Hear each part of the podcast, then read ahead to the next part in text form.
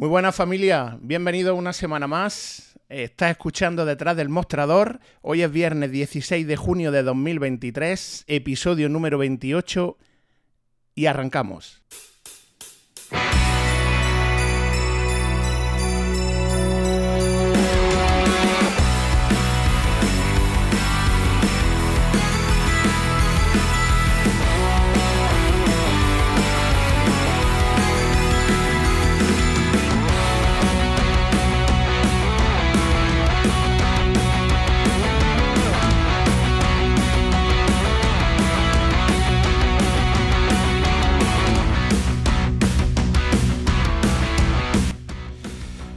Hoy tenía ganas de que llegase el programa porque aparte del invitado que tenemos, pues la verdad que me hacía bastante ilusión y luego son invitados de estos que le dan que le dan caché al programa. Pero como siempre, eh, antes de empezar a hablar y tal, que también tengo una cosilla que decir sobre un correo que recibimos el otro día en detrás del mostrador, eh, que de ello hablaremos eh, la semana que viene si nos da tiempo, porque el programa de hoy va a estar centrado sobre todo en el invitado y demás. Voy a dar como siempre la bienvenida pues, a mi equipo, a los que siempre me acompañan y son parte de esto al igual que yo. Señor Vilito, señor David, que ya me dice que hace calor y se quiere ir a la playa este fin de semana. Espérate un segundo antes de eso, porque espérate. Ahí está. No esperaba menos. A la feria no te vas, pero te vas a la playa esta semana. No, es ¿Qué que pasa, ya no tío? se puede. Que ya se está subiendo la temperatura por aquí. Y ya empezamos a estar todos los días sudando, tío. La verdad que desde que te levantas hasta que se va el sol, prácticamente, todavía las noches refrescan algo, pero ya empieza a pegar. Ya se ha acabado lo bueno. ¿Y la semana cómo la llevas? Pues nada, tranquilito, estudiando, estudiando y estudiando. Me tienes que contar mujer- cosas, pero Es que será en, ep- en episodios Mi mujer quiere que sea un hombre de provecho, tío. Sí, y hombre, me claro. pone a estudiar y, y además me controla. Me llama a media mañana. Oye, ¿qué tal? ¿Cómo va? Y tal. ¿Qué estás haciendo? ¿Por dónde vas? Y me tiene controlado. Solo falta que te ponga un ERTA en, en la mochila para que no te Bueno, despistes. no, lo mismo con un acceso remoto conecta la cámara y como no me vea delante del ordenador, me, me echa los leones. Pero bueno, que me contarás cosas la semana que viene. Pues eso, bueno, los que nos escuchan y demás saben que David ha migrado de, de un... Por cierto, esta mañana, que desde aquí le mando un saludo a, uno de nuestros oyentes, que además es cliente mío del trabajo, eh, Juan Antonio Raya, nos escucha y nos dijo, dice, no veas el sevillano, la lengua que tiene en el podcast anterior, eh, no veas la lengua viperina dándole caña en la World Wide Development Conference de Apple, que no se cortó, pues él nos escucha semana tras semana, así que te manda un saludo y nosotros se lo mandamos a él, que se partía de risa, por cierto. esta semana, que- esta semana me voy a portar mejor, que tenemos un invitado que hay que... Hay que Hay que repartirle un poquito, pero lo que se pueda, sin, sin llegar, sin llegar a, a los motivos de, de Apple. Para los que no, bueno, sí, los que nos escucháis sabéis que David ha migrado de su iPhone XR que tenía, se ha pasado a un Pixel y hoy no, porque hoy no toca, pero la semana que viene hablaremos, si ya no lo estaba enseñando, dice que no echa de menos nada de Apple, Joan y yo le daremos cera la semana que viene y hablaremos sobre todo, pues eso, que nos cuenta experiencia y tal, que por cierto, a Joan le voy a preguntar también, que también nos tiene que contar cosillas de, de la semana que viene, que bueno, ha migrado también sus aparatos, que por cierto ha engañado al pobre Jauma, porque le has vendido los Asus que encima estaban robados, me lo dijiste que los compraste en un Top Manta o algo, se los has vendido al pobre Jauma y bueno, te ha hecho de ahí un cacharro de esos que te ha liado Alfredo, ya nos contarás. ¿Qué pasa, amigo? Bienvenido una semana más. Y me gustan las gentes que son de verdad. Hola, buenas tardes. Buenas tardes. Sí, sí, la verdad es que yo también he hecho una migración. Estoy de vacaciones, entonces es, bueno, es lo que hace también un poco el aburrimiento, ¿no? Entonces, bueno, contento, ya, ya hablaremos. Pero sí, tengo también una anécdota que ha pasado con, con Jauma en cuanto le ha llegado el equipo, que ya, ya contaré. Vale, eso te iba a decir, tú estás de vacaciones también, ¿no? Yo esta es mi segunda semana. Madre mía, tío, qué barbaridad. ¿Cómo vivís, tío, el proletariado, tío? De... Madre mía. Vale, eh, antes de presentar a- al invitado de hoy, que bueno, seguramente cuando escuchéis este podcast el título ya lo vais a saber, pero bueno, eh, quería decir que Fernando Gómez, ¿vale? Nos envió un mail al correo del podcast, que como sabéis es detrás del mostrador arroba outlook.com, y nos preguntaba una serie de dudas y de cosas relacionadas con Synology, justamente, ¿vale? yo le respondí de manera rápida porque, bueno, esta semana he tenido un poco de asunto personal y la verdad que he andado bastante, bastante liado. Y bueno, que nos preguntaba varias cosillas, le respondí de manera un poco fugaz y luego sobre todo él me contestó ante una cosa que encima me llamó muchísimo la atención, que yo desconocía, ¿vale? Que desconocía por completo que a partir de la versión 7.1 de DSM de Synology, eh, la aplicación Active Backup, for Business Agent eh, te permite hacer una copia exacta de, DSM, incluyendo la configuración y tal.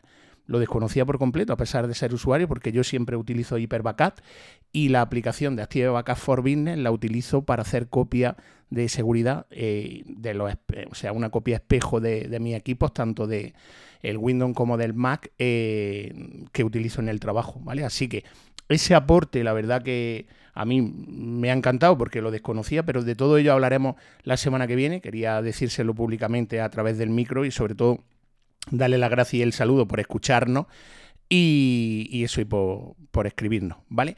Así que bueno, ahora ya sí, ¿vale? Eh, hoy quiero dar la bienvenida, ¿vale? Porque sobre todo hoy nos acompaña, se pasa por los micrófonos de, detrás del mostrador, Iván Gento, ¿vale? Para los que no lo conozcáis, Iván es eh, Marketing Executive de Synology, tanto en Iberia como en África.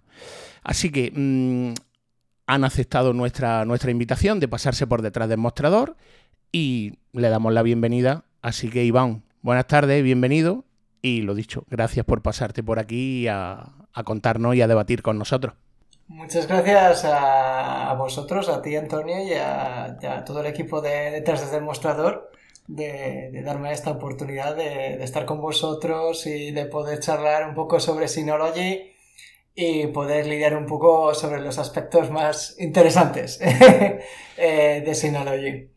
Me consta, además, por las veces que hemos estado hablando, que sé que andas súper liado, que entre viajes, ponencias y demás. Así que, bueno, en nombre de los tres, pues te agradezco enormemente que nos hayas hecho un pequeño hueco en tu agenda y que te hayas sentado a charlar con, nosotros.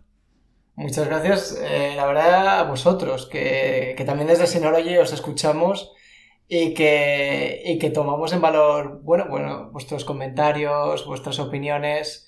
Y bueno, pues eh, siempre es bueno entrar a charlar de vez en cuando con, con, vosotros y, conocer de cerca vuestras opiniones y bueno, debatir sobre ello.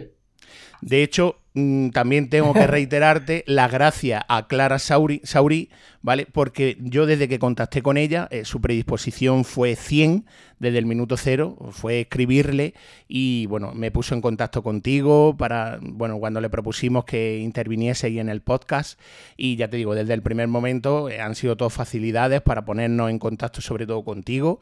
Y de hecho tengo que decirle a la audiencia que Iván nos ofreció el probar un modelo de la gama, pues de la última que han lanzado, eh, un 423 o un 923, y que todavía, bueno, sobre todo por mi trabajo y por lo liado que he estado esta semana y sobre todo ellos por el viaje, pero bueno, eh, o Iván porque está de viajes, pero me puso en copia con dos de sus compañeros y le cojo el guante porque lo probaremos de aquí a un tiempo, ¿vale? Y bueno, crearemos, o, mm, haremos un episodio específico, bueno, contando eh, pues la experiencia y tal. Así que te reitero nuevamente que bueno, desde el minuto cero todo han sido facilidades.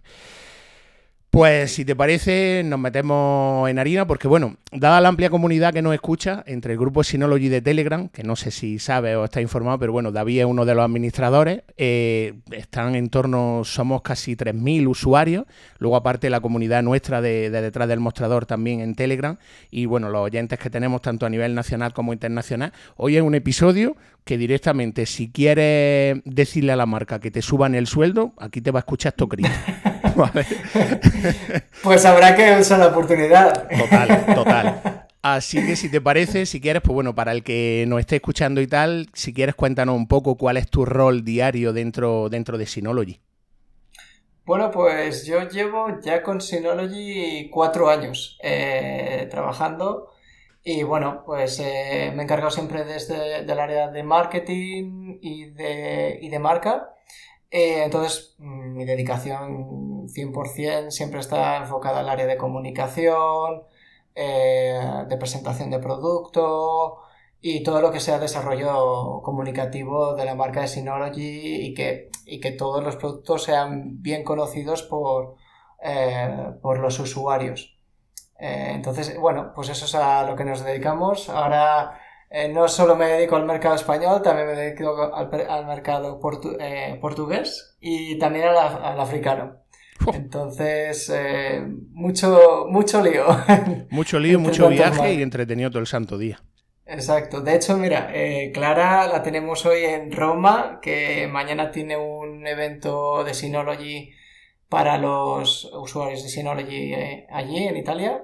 Así que estamos todos eh, muy activos y sin parar. Pero bueno, esperamos estar en septiembre en España. Eso es porque estáis haciendo también bien las cosas.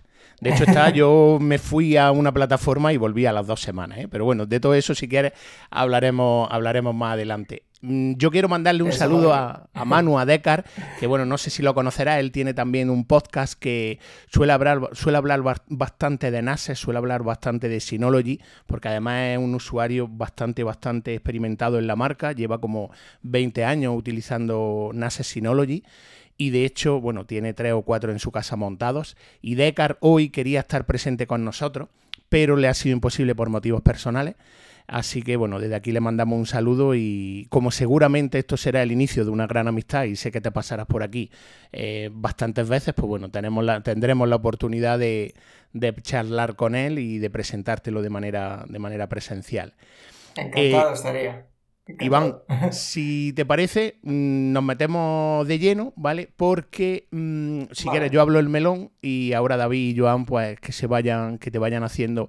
Sobre todo, muchas de las preguntas que hoy vamos a tratar en el programa de hoy, de cara a los oyentes y tal, es principalmente, bueno, preguntas e inquietudes que le surgen a la comunidad como te he comentado anteriormente, ¿vale? Porque, bueno, David, que es el administrador de, la comunidad más grande que hay de habla hispana en Synology, y pues sobre todo usuarios que adquieren un nuevo NAS de la marca o usuarios que, ya lo tienen, pues bueno, de cara a actualizaciones y tal, eh, coincidiendo con esta entrevista, sé que se ha producido el lanzamiento de la nueva actualización de DSM, que incorpora grandes y novedosos cambios, y a los usuarios desde aquí le digo, pues si eres oyente, o perdón, si eres poseedor de un NAS Synology o tienes en mente adquirir uno, pues desde aquí os invitamos a, que hoy estéis atentos, porque nadie mejor que Iván, eh, voz oficial de la marca, para, pues, para responderos a vuestras inquietudes que nos habéis hecho llegar todas estas semanas eh, pues, a través de mail o a través de David o de la propia comunidad para hacérsela llegar a Iván.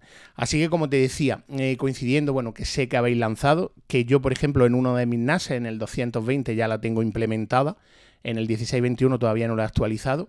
A mí me surge mm, la duda y es que eh, no se ha planteado la marca incluir WireGuard que es una, una VPN muy de, muy de moda, muy demandada, y sobre todo es una VPN eh, que viendo la competencia, como por ejemplo ya la tienen incluida o implementada dentro de su propio sistema operativo, eh, como a día de hoy en, 7.2 eh, Synology no ha pensado incluirla como, como aplicación nativa. Pues la verdad es que nuestro trabajo es dar pasitos muy pequeños y a veces incluso pueden ser hasta tímidos, sobre todo eh, para, un sector de, usuarios. Sí es cierto que, por ejemplo, en cuanto se refiere a, a eh, no, no tenemos GuardGuard de forma nativa, pero sí que es posible utilizar GuardGuard eh, a través de nuestro dispositivo eh, ya que existe eh, una aplicación de terceros como es Tilescale. Entonces, con ella, eh, con Tilescale, hemos mm, confiado más hacia esta aplicación porque es un poco más sencillo de utilizar para el usuario común que Galgar. Entonces, de este modo, también incluyo algunas aplicaciones a mayores que Galgar no incluye y a, evidentemente el ancho de banda eh, o la velocidad de acceso no es tan potente como, podría ser GuardGuard, pero es un decente ancho de banda, tiene un decente ancho de banda y latencia. Además, esta plataforma, eh, lo positivo es que también puedes acceder a ella de forma gratuita. A Timescale incluye hasta, me parece que son tres dispositivos eh, de forma gratuita. Entonces, bueno, eh, sí que es verdad que no disponemos de forma nativa de esa, de esa solución, pero, eh, pero de alguna manera es fácilmente utilizable. Sí, yo por ejemplo, antes de, dar paso a David y a Joan, eh, para que empiecen a apuntar eh, o comentar lo que estamos debatiendo, yo por ejemplo tengo que decir que, bueno, dentro de un usuario algo un poco experimentado y tal, sí que utilizo WireGuard o GuideGuard eh, de manera no nativa, pero no a través de Typescal, ¿vale? Porque sí que la utilizo, bueno, a través de un compilador, bueno, hay varios manuales y tutoriales en la red, y sí que la utilizo creando ese compilador e instalándola como si fuese algo de manera nativa. Pero mm, pues me sorprendía y era la primera pregunta que quería lanzarte abriendo el melón, porque bueno, he de decir que la VPN server que vosotros tenéis creada e implementada a través del propio DSM funciona como un reloj suizo, funciona genial, OpenVPN, pero mm, no sé, mm, viendo la mm, repercusión y sobre todo lo muy de moda que está y la rapidez con la que trabaja esa VPN, me sorprendía sobre todo Synology, que para mí es la marca top en cuanto a NAS, el no tenerla de manera nativa. David. Yo desde aquí, Iván, decirte que, bueno, yo soy uno de los que tiene tutoriales, eh, porque desde que me compré el Synology, yo venía de un QNAP en el que llegué al mundo QNAP y me choqué contra una pared porque no había tenido nunca NAS y, no sabía hacer nada. ¿vale? Entonces al final yo soy de la opinión de que si lo que a mí me pase le va a pasar a la mayoría de los usuarios novatos, ¿vale? Y lo documento todo y desde que tengo, digamos, con el NAS de Synology, yo tenía un 918 Plus, pues ahí fue donde pegué el salto de montar un blog gracias a la ayuda de Joan con, con GOS ¿vale? Y a Frank de batería 2%, que también es otro componente que viene a menudo. Y, bueno, ahí empecé a hacer tutoriales, ¿no? Para la gente que llegara nueva, eh, se encontrará pues con una pequeña ayuda cuando salieran algún tipo de problema, ¿vale? Decirte que la parte de WireGuard, hombre, yo eh, te puedo decir que en el canal es el vídeo que tengo con más eh, visitas tanto en el blog como en el canal de YouTube, pero mm, te puedo hablar de una auténtica barbaridad de diferencia. ¿Vale? Eh, eh, lo estoy intentando mirar ahora y te puedo decir que ese, ese vídeo, ¿vale? Eh, lo tenemos aquí y tiene más de casi 5.000 reproducciones. ¿Vale? Cuando mis visualizaciones normalmente son de 400 a 450, o sea que imagínate, ¿no? Eh, entonces, eh, hombre, Tile Scale sí es verdad que es súper fácil de integrar, ¿vale? OpenVPN, evidentemente, también, como un chupete, ¿vale? Y, deciros que, hombre, si estáis estudiando de implementarlo, a la gente le, llama la atención, ¿vale? Le llama la atención porque está en el punto de mira de, todo el mundo. Yo llevo ya utilizándola, pues, desde que había que instalarla por línea de comando, o sea, te puedo decir que llevo casi tres años, me parece, empezando con una, con una Raspberry en Linux. ¿Vale? Y la verdad que mm, es un paso que yo creo que puede considerarse interesante siempre que se haga de forma fácil e implementada, ¿vale? Porque WireGuard tiene mucho malaje, hay que decirlo, ¿vale? Tiene sus su, peculiaridades, ¿vale? Pero una vez que está montado y funcionando, eh, para la gente que tiene iPhone es un dulce, porque lo programa y le dicen, cuando salgas por la puerta de tu casa y desconectes tu Wi-Fi, ¿vale? Eh, conectas automáticamente a, a WireGuard. Y eso es un dulce, te lo digo así de claro, eso gusta una auténtica barbaridad. ¿Que gasta más batería? Es normal, tienes una conexión secundaria ahí siempre encendida, ¿no? Pero incluso a nivel empresarial, eh, hombre, yo me gustaría aquí que, lo, que, que, incluso para una empresa pequeña, es decir, oye, pues salgo de la wifi de mi empresa y sigo conectado a mi empresa en el equipo, ¿vale? Sin tener que pulsar botones, sin tener que hacer clic en ningún lado.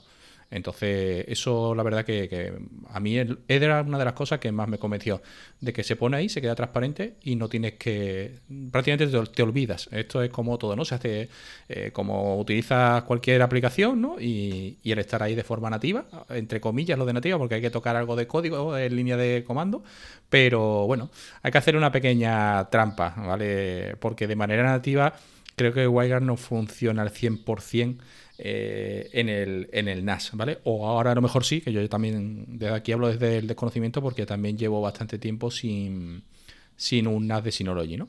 Entonces, pues bueno. Pero deciros que, hombre, que apuntéis por ahí porque a la gente le, le mola. Le mola. ¿Lo habéis llegado a probar eh, con Timescale eh, en comparación con GuideGuard para ver la diferencia eh, de uso o de, de manejo eh, que podría existir? No hemos visto. Lo que pasa. aquí vino Felipe, ¿verdad, John? Felipe de, de que sí lo utilizaba a nivel empresarial y él decía que era muy cómodo. Tal es que él tiene esa comodidad en la que incluso la gente que está detrás de CGNAT se lo puede, se lo salta, digámoslo así, ¿no? Eh, monta su VPN sin ningún tipo de problema. Lo del CGNAT, pues bueno, ya sabemos que al final es un pequeño cáncer que tenemos ahí con el tema de IPv4 y, bueno, eh, que, se, que desaparecerá cuando llegue, o cuando llegue no, cuando se establezca IPv6, ¿no? Pero bueno, pero la verdad que, tuvimos aquí al invitado hace un par de semanas o tres y el, todo lo utiliza con Telescale. ¿Vale? En cuanto a velocidad, hombre, siempre al final pones un paso más. Y si estás en una versión gratuita, pues evidentemente tendrás que pasar por un servidor más, que todos sabemos que eso al final siempre reduce un pelo la velocidad. ¿Vale? Entonces, pues bueno, creo que será de tomar superior a OpenVPN. Yo, yo sí que he llegado a probarlo. Eh, y la verdad, a ver, eh, es lo que dices, ¿no, Iván? En cuanto a, facilidad de uso, está claro que es a golpe de clic. Es decir, haces dos clics, lo instalas, eh, cliente, servidor, y conecta, es decir, no hace falta hacer nada más, ¿no? Eh, la gente es mucho de, nombres, ¿no? Entonces está de moda WireGuard, ¿vale? Eh, y Telescale, aunque funciona bajo la misma, digamos, eh, infraestructura, es el mismo tipo de conexión VPN, pero la gente lo que busca es no pasar por servidores externos, ¿no? Entonces, con Telescale estas eh, te obligan a pasar por sus servidores, ¿no? Con WireGuard no. Entonces es una aplicación que, como dice David, pues eh, usa muchísima gente, muchísima gente y, segurísimo que tendría muy, muy buena acogida. Como también has apuntado, eh, se puede instalar por terceros, ya sea por Docker o, bajándote el, ejecutable, ¿no? Entonces simplemente pues tenerlo en consideración porque seguro que a los usuarios les, les gustaría, vaya. Sí, sí, sí. La verdad que es una, algo que tomar en cuenta y no, es, no te puedo decir al 100% que lo descartemos eh, para el futuro y evidentemente esto pues eh, se toma en apunte.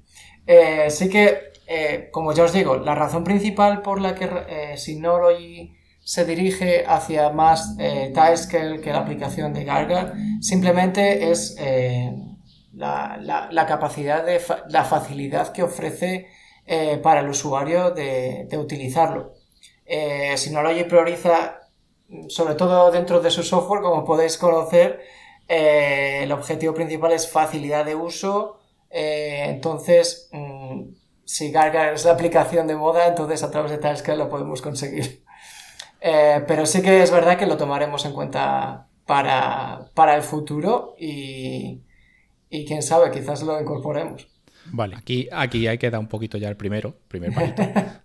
Aquí somos dos usuarios de servidores Android, ¿vale? Y, Antonio, defensor de Synology al 100%, después de haber probado Android con, con papeles, ¿no? Entonces, eh, Android, por ejemplo, sí lo trae integrado. O sea, eh, además no tienes que hacer nada. O sea, decía, activas, pones IP y tal, y fuera. Y empiezas a configurar el cliente. ¿Vale? Ya se configura solo. Entonces, si lo ha conseguido una plataforma que aunque sea de código abierto o tal, ¿no? Pues bueno, o, más nueva, ¿no? Eh, más novedosa, y, se puede mover, eh, no tiene que mover una estructura tan grande, ¿vale? De usuario, si lo han conseguido ellos. Que si no lo tiene un, grupo de desarrolladores tremendo, increíble, y para ellos sería pues súper fácil. De hecho, está hablando de eso. La siguiente pregunta que te queríamos lanzar es justamente aquí hemos defendido siempre a capa y espada que DSM es la joya de la corona de la marca y que además eh, no hay un sistema operativo tan robusto y tan blindado a día de hoy como él, porque, mm, bueno, de aquí, de Cunaste podemos, no queremos nunca decir tal, pero bueno, que nosotros le damos cera. Sí, sí, nosotros le damos cera aquí a todo el mundo que se lo merezca, pero sobre todo, pues sí, de Cunast decimos que tiene más agujeros que un queso gruyer, pero que aparte de eso, eh, pues DSM, por ejemplo, siempre lo hemos comparado aquí los tres, que es la Apple de los, de los NASes, sobre todo por, por la robustez de su sistema. Entonces, teniéndote hoy aquí aprovechando, ¿qué podemos esperar en próximas versiones o qué se está cociendo o qué nos puede adelantar o qué sabes de, lo que está por venir? Bueno, eh, sí que es verdad que no os puedo adelantar, sobre todo cuando estamos. Eh, recientemente hemos lanzado DSM 7.2, entonces estamos todavía calientes con con el hecho de que ya acabamos de lanzar estas novedades y, y bueno, eh, tenemos que verificar que todo funciona correctamente para seguir dando los, los siguientes pasos. Sobre todo, eh, como ya nos conocéis, eh, conocéis cuánto tardamos en lanzar, por ejemplo, DSM 7.0, que no fue al azar, simplemente la razón principal fue el garantizar que cuando damos un paso lo damos de forma sólida y que no ocurran fallos. Entonces, bueno, pero sí que os puedo desvelar un poquito qué es lo que eh, en la versión 7.2 en futuras actualizaciones van a incluir. No mucho más allá, pero cercanamente. Entonces, en cuanto a eso, sí que vamos a lanzar eh, una nueva generación de, de, almacenamiento convergente de archivos y de objetos. Que, bueno, pues va a abordar las métricas de servicios y disponibilidad de datos. Esto va muy enfocado a, nivel empresarial. Eh, entonces vamos a lanzar unos nuevos clusters Scale Out eh, que van a ser de redundancia a nivel de componentes que sustituyen las redundancias de uno o varios eh, nodos. Y entonces, bueno, pues estos están diseñados desde cero como una solución de verdad de Scale Out y estos nuevos servidores de almacenamiento de archivos y de objetos van a, ser, van a ofrecer una verdadera escalabilidad, es decir, eh, que vas a poder utilizar toda la potencia de todos los servidores. Eh, puedes eh, maximizar la potencia de todos los servidores gracias a este clúster. entonces, también en estos aspectos, la ventaja más grande es el ahorro en cuanto a, al coste, ya que vas a poder utilizar todos los servidores dentro de la potencia de estos servidores en este clúster. Eh, luego, mm, otra gran mejora o ventaja va a estar más enfocada hacia C2. Y es que vamos a introducir, pues bueno, un nuevo portal que va a ser en referencia al servicio Hybrid Share, que va a permitir un acceso seguro y rápido a los archivos, pues a través de cualquier servidor. Eh, entonces, bueno, pues este es un poco el, el foco, muy hacia la empresa, muy hacia la nube o hacia el mundo híbrido y estas son las novedades eh, más próximas que, podemos ir anunciando. Eh, ya no puedo ir un poco más allá porque ya me cortarían la cabeza. Y con eso que me dices, prácticamente me responde a la siguiente pregunta que te íbamos a lanzar, que era, bueno, qué proyectos a corto plazo estaba preparando la marca y sobre todo hacia dónde iban los planes de futuro de Synology, tanto a nivel particular como empresarial. Y yo quería aquí hacer un inciso antes de pasarle la bola a David y a Joan, y era justamente eso, que veo que muchas de las implementaciones de la marca van muy enfocadas a nivel empresarial. Eh, nuestra comunidad muchos de ellos, bueno, muchos de ellos no, casi todos, eh, son prácticamente particulares. Entonces, mm, se quejan mucho de que a lo mejor Synology está virando o está mm, mirando mucho el futuro, pero de cara a la empresa. Ellos se quejan, bueno, de que de cara a particular a lo mejor eh, no hay ese tipo de mejoras como por ejemplo a lo mejor me has comentado un poco. Con respecto a eso, mm, ¿qué me puedes decir de cara a esa opinión? Bueno, eh, sí que, vamos a ver, sí que es verdad que, hay un aspecto eh, que sí que estamos delimitando mucho más. No solo eh, es evidente y no podemos obviar que nos estamos enfocando mucho más hacia, hacia el mundo empresarial, ya que el núcleo de nuestros clientes y de nuestro negocio está enfocado hacia, hacia el mundo de la, de la empresa pero no dejamos de lado el mundo eh, consumidor. Pero cuando hablamos de consumidor, hablamos de un consumidor eh, básico, un consumidor que no va a hacer un uso extensivo de las. Entonces, en ese aspecto sí que en el último trimestre hemos lanzado un montón de dispositivos que cubre de nuevo eh, las necesidades básicas de, los usuarios domésticos.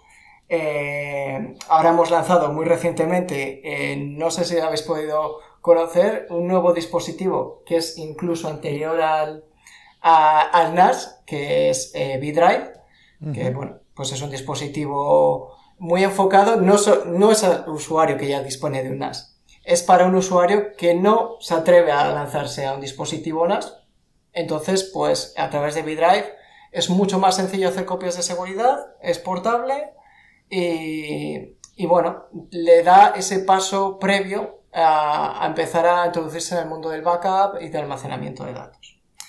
Y luego, en otro aspecto, eh, eh, sí que es verdad eh, que hemos delimitado mucho más los, nuestros productos, nuestra gama de productos. Y es ahí donde pueden llegar las, las dudas, porque hasta hace unos años quizás la gama Plus se encontraba en un en una gama gris, que podríamos decir que era prosumer o, o algo así. Ahora se enfoca mucho más, la gama Plus se ha dividido prácticamente por la mitad, en la que algunos dispositivos ya son claramente para el mundo empresarial y por otro lado eh, la otra mitad de la gama Plus se divide hacia el, hacia el mundo eh, doméstico.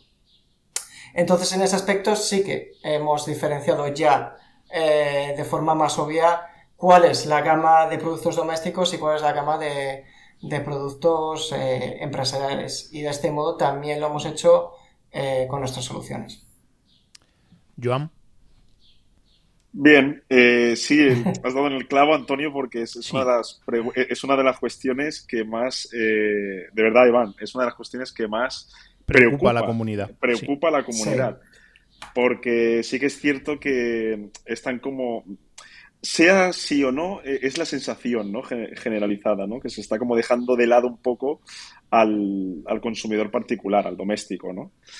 Entonces, eh, eso, sí, eso sí que es cierto. ¿no? Y yo, yo, por ejemplo, yo te di un caso ya, hablando de mí mismo, yo me fui de Synology por, por esto, ¿no? por ciertas políticas que se estaban aplicando y que no era partidario. Entonces, decidirme eh, y, pero bueno, yo siempre lo he dicho, es decir, eh, Synology eh, como marca, como sistema operativo, eh, es un 10, ¿vale? Y bueno, nunca se sabe en un futuro, ¿no? si se tendrá que volver o no, ¿no? Pero sí que es la sensación generalista que hay en, toda la comunidad, ¿no? Que se están destinando más a empresas y no olvidando, pero dejando un poco apartado al, al, consumidor de, de a pie, ¿no? Eso es, porque Iván, si te das cuenta, lo ha explicado perfectamente en su respuesta y además lo he captado porque, mira, dice que efectivamente se está enfocando eh, a su núcleo más duro y más grueso, que son las empresas, pero a su vez tampoco están dejando de lado a los usuarios iniciales, que nosotros, o a los usuarios noveles que nosotros siempre hemos comentado, que por eso recomendamos Synology, porque lo tienen tan fácil de sacar el NAS, enchufar y simplemente con las aplicaciones nativas que traen, pueden hacer lo que quieran pues con el Synology Drive, con VPN Server y demás.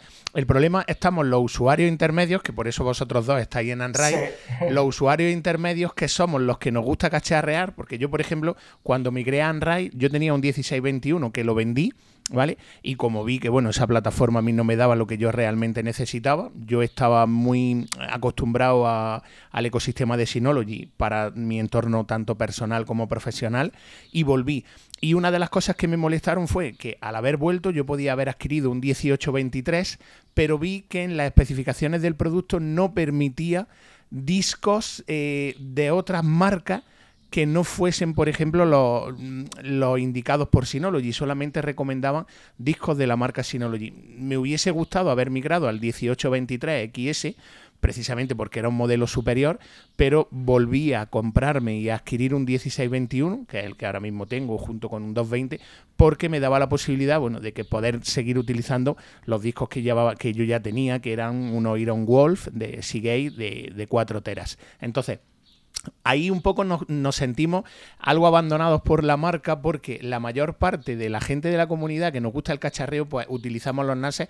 Yo tengo no sé cuántos Docker corriendo en, la propia aplicación, que si tiene PyHole para el tema de pues el bloqueador de publicidad, aplicación de notas, etcétera, etcétera. Y luego sobre todo por el Plex, que ahora seguramente David te va a lanzar y va a hablar sobre esa pregunta, el hecho de que a lo mejor eh, Synology haya virado o haya eh, pensado en cambiar los procesadores Intel, que son los que se utilizan para transcodificar vídeo, como podría ser el 920, que creo que era vuestro producto estrella, que ahora lo habéis mejorado habiendo metido un 423, que viene a ser lo mismo que, el 920, Pero claro, mm, ahí estamos un poco perdidos los usuarios que nos gusta seguir exprimiéndole un poco más a nuestros NASes porque sabemos todo lo que pueden dar y con el sistema operativo tan robusto que tiene. Y así que dile a tus jefes que intenten no dejarnos de lado y que ah, me parece súper bien que mm, se lo brinden en bandeja a los usuarios noveles, que son desenchufar. Y esta mañana he instalado yo un 220 en una oficina y eso, enchufar y colocar. Y al sector empresarial. Pero bueno, que nosotros que nos gusta, pues que nos sigan dando esa chicha y no nos dejen abandonados a un lado. Eh, lo entiendo perfectamente, lo entiendo porque sois, eh, al final, la, sois una comunidad que, bueno, que nos ha permitido crecer también durante, durante décadas y años y evidentemente, bueno, pues eh, esta es la dirección en un principio porque, bueno, el mundo empresarial también ha habido un boom durante estos años de transformación digital, sobre todo lo habéis podido ver en España, eh, donde muchas pequeñas empresas se están transformando hacia un mundo más digital. Entonces, pues bueno, eh, ha habido este paso más hacia la digitalización de empresas y, por consecuencia también hemos desarrollado estos productos más enfocados hacia el mundo empresarial. Eh, que no no te puedo asegurar al 100%, pero quizás en el futuro eh, volvamos a introducir más unidades que, sean más para ese usuario intermedio. Pero sí que es verdad y entiendo la preocupación porque justo, eh, bueno, eh, hemos dividido, hemos segmentado el mercado entre usuario doméstico, claramente el usuario que utiliza el NAS para empezar a almacenar los datos, hacer copias de seguridad o el mundo empresarial. Entonces, pues, eh, pues bueno, también había una demanda de la empresa de que había soluciones que no eran claramente empresariales, eh, eran eh, entre mundo consumidor o mundo empresarial. Entonces, bueno, en cuanto a la transcodificación que me comentabas, pues bueno, la verdad que, bueno, pues sí que hemos introducido en la transcodificación en el DS423, como decías. y, bueno, eh, si tenemos que marcar el límite, y yo sé que es por donde va vuestra preocupación, el 723 o el 923 Plus ya están eh, marcados dentro de este carácter eh, empresarial. Exacto. Es, es, por eso que no, no, se, no se considera como la transcodificación como un uso primordial para la empresa. y es por eso otra de las razones por la que hemos introducido, por ejemplo, el, módulo de 10 gigabits eh, o grupos de almacenamiento en MVE para este tipo de, productos, porque están más enfocados hacia el mundo de la empresa. Pero bueno, de nuevo, no dejamos la transcodificación. Eh, para daros un poco eh, otro medio anticipo de lo que está por venir, si veis la gama de Plus, nos falta un dispositivo. Te lo iba a preguntar justamente antes de darle paso a David. O sea, que nos puedes lanzar la exclusiva. Que el 223, el 223 Plus, porque el 223 ya ha salido. El 223 Plus, ¿verdad? Espérate, espérate, pues, espérate, espérate, espérate. Entonces, yo no puedo, yo no puedo mencionar. Eh, Exclusiva. A ver, cuéntanos, ni ni desmiento, como diría. Desde aquí que sepáis que el que habla ahora mismo no es Iván. ¿Otra persona que pasa por detrás? Ahí está. Bueno, espero que mañana me podáis dar trabajo por allí, ¿eh? Hasta el viernes tienes tiempo, Iván, no te preocupes. Hasta el viernes, justamente. Bueno, como ya sabéis, vamos a ver, no hay un. Eh, nos falta un dispositivo por lanzar. Eh, yo no, no, os voy a dar el nombre, el nombre oficial, pero bueno, ya podéis entender cuál va a ser el dispositivo que, que está por venir eh, el próximo mes, mes y medio. Eh, y ese dispositivo os puedo de forma exclusiva adelantar que va a incluir eh, una GPU con transcodificación. De nuevo, ¿por qué? Porque es un dispositivo más enfocado al mundo consumidor doméstico, que, que, los otros, que el 723 o el 923. Qué bien. Entonces, bueno, tenéis así un poco definido lo que es la gama entre 223 Plus, bueno, vamos a llamarlo 223 Plus, y 423 para el tema del usuario que comentábamos antes, y a partir del 723, 923, 1823 ya un poco más enfocado a gama empresarial. Exacto. David.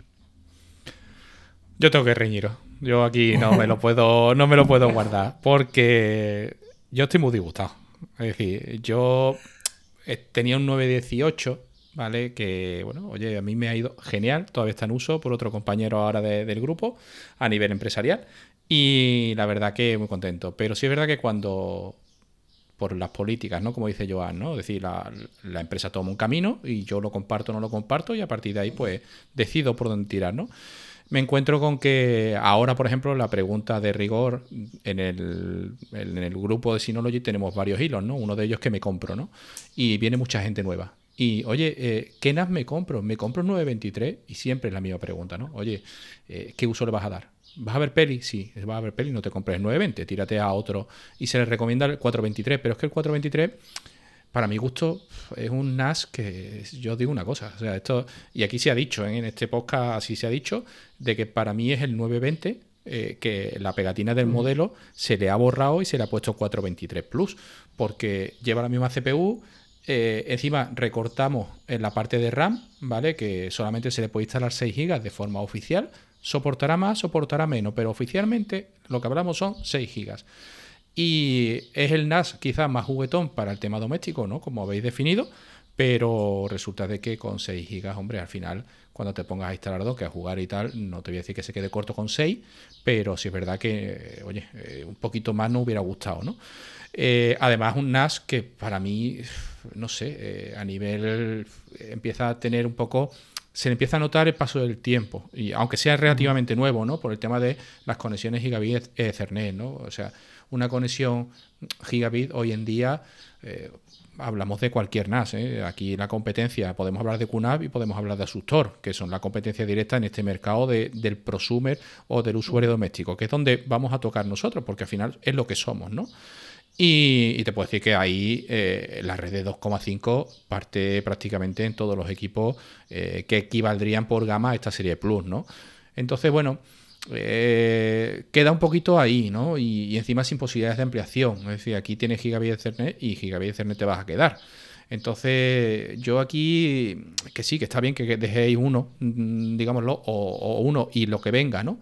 Eh, para el tema del usuario doméstico del que hablamos, que es el que entra en la plataforma, eh, todos sabemos que va a empezar por las películas, ¿vale? Entonces, claro, el hecho de transcodificar cuando Aquí se le ha dado cera también a otro youtuber, ¿no? que nos dicen que con una RM se pueden ver películas en 4K en cualquier dispositivo y tal, y eso no realmente a día de hoy no es cierto. Eh, entonces, claro, eh, ¿necesitamos la transcodificación? Sí, para un usuario doméstico, sí. Eh, un NAS de 2 bahías para alguien que empieza, bien. Un NAS de 4 bahías para alguien un poquito más avanzado, bien. Pero para mí es un modelo de hace dos años, ¿vale? Dos años, casi tres. Entonces, para mí es un modelo que yo se lo recomiendo al que entre, pero es un modelo que realmente ha nacido obsoleto. ¿Vale? Y, perdona un poco esta, esta, esta aplicación, ¿no? Eh, es decir, en una era en la que estamos siempre a la última en todo, eh, Synology nos coloca un procesador de hace dos años o tres. Entonces, claro, mm, te quedas un poco... Mm, mm, es agridulce. Y después te vas a la otra parte, ¿no? Es decir, hay mucho cariño a la línea, sobre todo 918, 920, que fueron dos grandes equipos, creo que a nivel de ventas de particulares. Eh, y resulta de que nos vamos a un 923 que la primera decepción eh, es que no transcodifica, ¿no? Y ya no solo eso, sino que incluso eh, el, 9, el 920 eh, traía cuatro núcleos en su procesador y con AMD trae solo dos. Y, el tema de las máquinas virtuales que pueden instalar, eh, Synology a través de la máquina virtual trabaja a nivel de, de cores, no trabaja a nivel de hilos, ¿no? Entonces, claro, eh, ahora puedes instalarte una sola máquina, un Linux que tengas por ahí para poder juguetear, ¿no? Entonces, claro, el usuario curioso se encuentra con un NAS que le queda un poquito mm, cojo, ¿vale? Eh, que lo puedes enfocar a nivel empresa y a lo mejor no hace falta en la empresa ni máquinas virtuales ni transcodificación. Oye, me parece estupendo. Ha quedado claro que el 923 lo habéis enfocado a nivel empresarial y que para la parte doméstica se ha quedado 423 y lo que venga. ¿vale? Entonces, esa es una aplicación que, sí es verdad que necesitábamos un poco porque creo que, el usuario ahí se siente mm, o se ha sentido desangelado, sobre todo viendo los modelos anteriores, ¿no? Yo, por ejemplo, ya te digo, yo ahora, por ejemplo, me encuentro sin sitio en Synology, ¿vale? Lo, lo digo, porque oye, yo necesito la transcodificación porque abajo en mi casa hay una tele 4K que sobre todo por los codes de audio siempre tiene que transcodificar, ¿vale? Entonces no hago nada con una AMD, ¿vale? Entonces, sobre todo, si me dices, tengo una AMD, pero le puedo poner al aparato eh, una gráfica externa o una gráfica en una placa PCI, una expansión PCI, pues sí puedo hacer cosas, pero si me viene totalmente limitado, eh, no me vale. Entonces no, tengo sitio, ¿vale? No tengo sitio en Synology. Y hombre, la verdad, habiendo probado DSM, pues, ¿qué quieres que te diga? Eh, me gusta más que otros sistemas, claro, pero me tengo que buscar la salida fuera.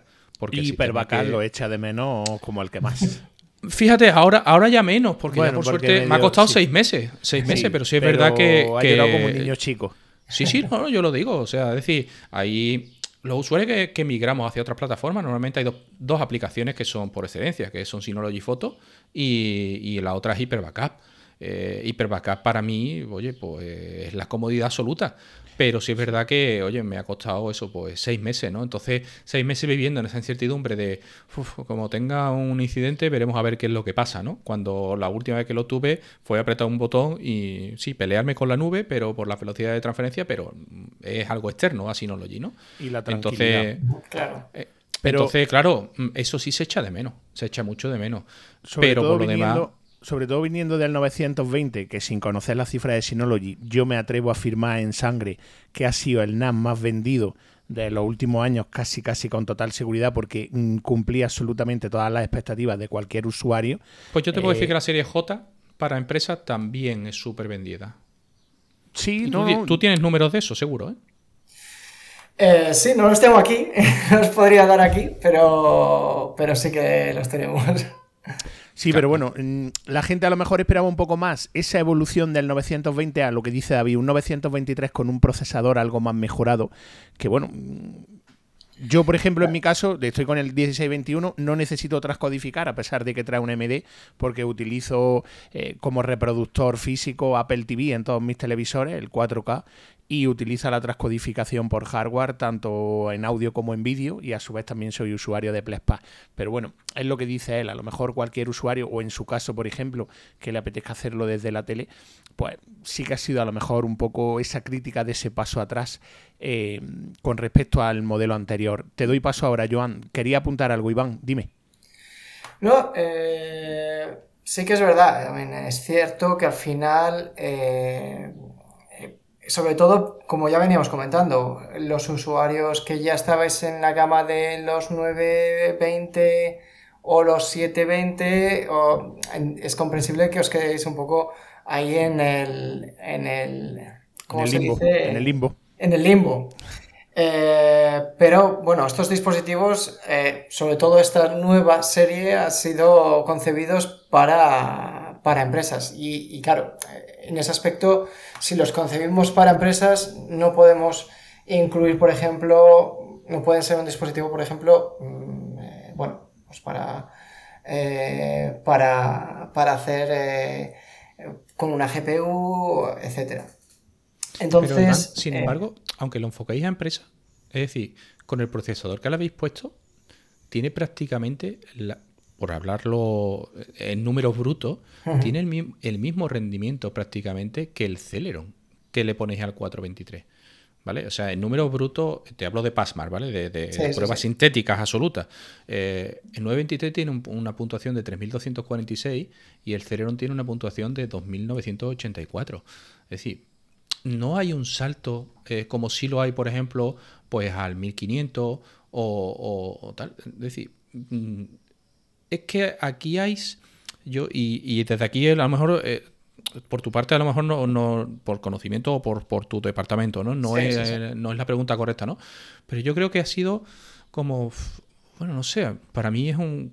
Ha sido un cortapunto. Yo lo, lo digo muy claro porque eh, yo he hecho una comparativa, ¿vale? Que después hablaremos sobre ella, en la que, por ejemplo, para mí, ahora mismo, a nivel usuario, puro y duro, la mejor opción para mí es Asustor. ¿Vale? En cuanto a nivel de equipamiento, eh, número de discos, eh, posibilidades, ¿vale? Porque después también eh, lo que se habla con el tema del soporte, ¿no? De la lista de compatibilidad se ha reducido una auténtica barbaridad. yo, por ejemplo, veo la lista de NVMe para todos los equipos y son solamente NVMe de la marca. ¿Vale? O sea, no hay ningún NVMe soportado que no sea de la casa.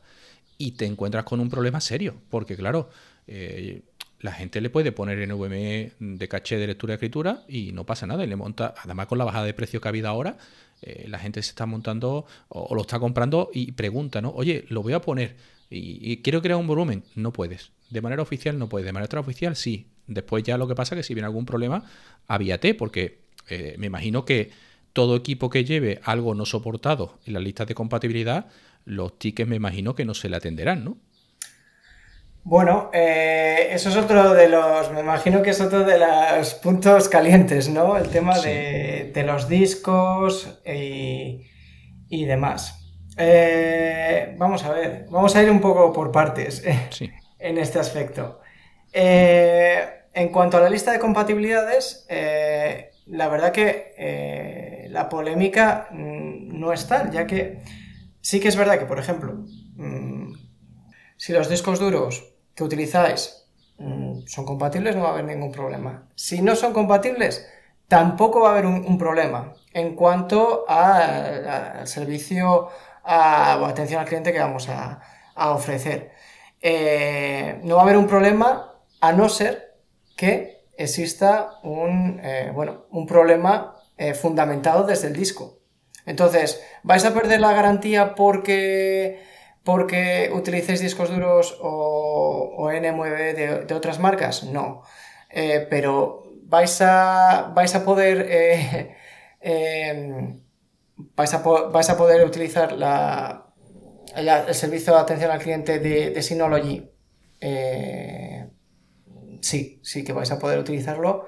Eh, entonces, en ese aspecto no hay ningún, no hay, ningún problema eh, en, cuanto, en cuanto a eso. Eh, principalmente, el, usuario... Vamos a, vamos a ponernos un poco en perspectiva. Si, vosotros utilizáis un, un dispositivo en vuestro móvil que no es compatible con vuestro teléfono, evidentemente la garantía se pierde. Si utilizáis, por ejemplo, con otras marcas de servidores eh, discos duros, eh, no voy a nombrar las marcas, eh, no vais a poder utilizar ese servidor. Pero con Synology, a pesar de eso, se puede utilizar. O sea, simplemente os sale una alerta y vais a poder hacer uso de él sin ningún problema. Evidentemente, ¿cuál es la contraprestación? Que nosotros no hemos verificado esos discos. el problema de, de los discos eh, también mm, os puedo comentar sucesos que nos han ocurrido aquí en Synology, eh, como es por ejemplo eh, usuarios o empresas que nos han, nos han dicho hemos actualizado el firmware de los discos y hay un problema. Esos discos eran compatibles con Synology en un principio. Pero ¿qué pasa? Que muchas veces la empresa de discos duros no informa de esas actualizaciones de firmware. Entonces, la verificación de los discos lleva un proceso. Si no nos, informan y actualizan los discos duros, eh, estamos dejando a la empresa o al usuario al descubierto, sobre todo si hay un error en el sistema. Entonces, esa responsabilidad evidentemente recae sobre, sobre Synology. Y es por eso que la seguridad, eh, hemos buscado dar el paso seguro, que es eh, proteger los datos de los usuarios, proteger la, la la, accesibilidad y, que no caiga el sistema eh, en ningún caso. Entonces intentamos tapar esos agujeros que puedan existir eh, para, proteger al, usuario de, cualquier problema. Pero más allá de esto, en cuanto a atención al cliente, lo que comentábamos, no hay ningún problema en cuanto si un usuario utiliza discos no compatibles, no va a haber ningún problema. Se le va a atender incluso si, como en Synology, el, servicio eh, de soporte no se limita a la garantía, sino que va incluso más allá si tienes un dispositivo que tiene 5 o 6 años.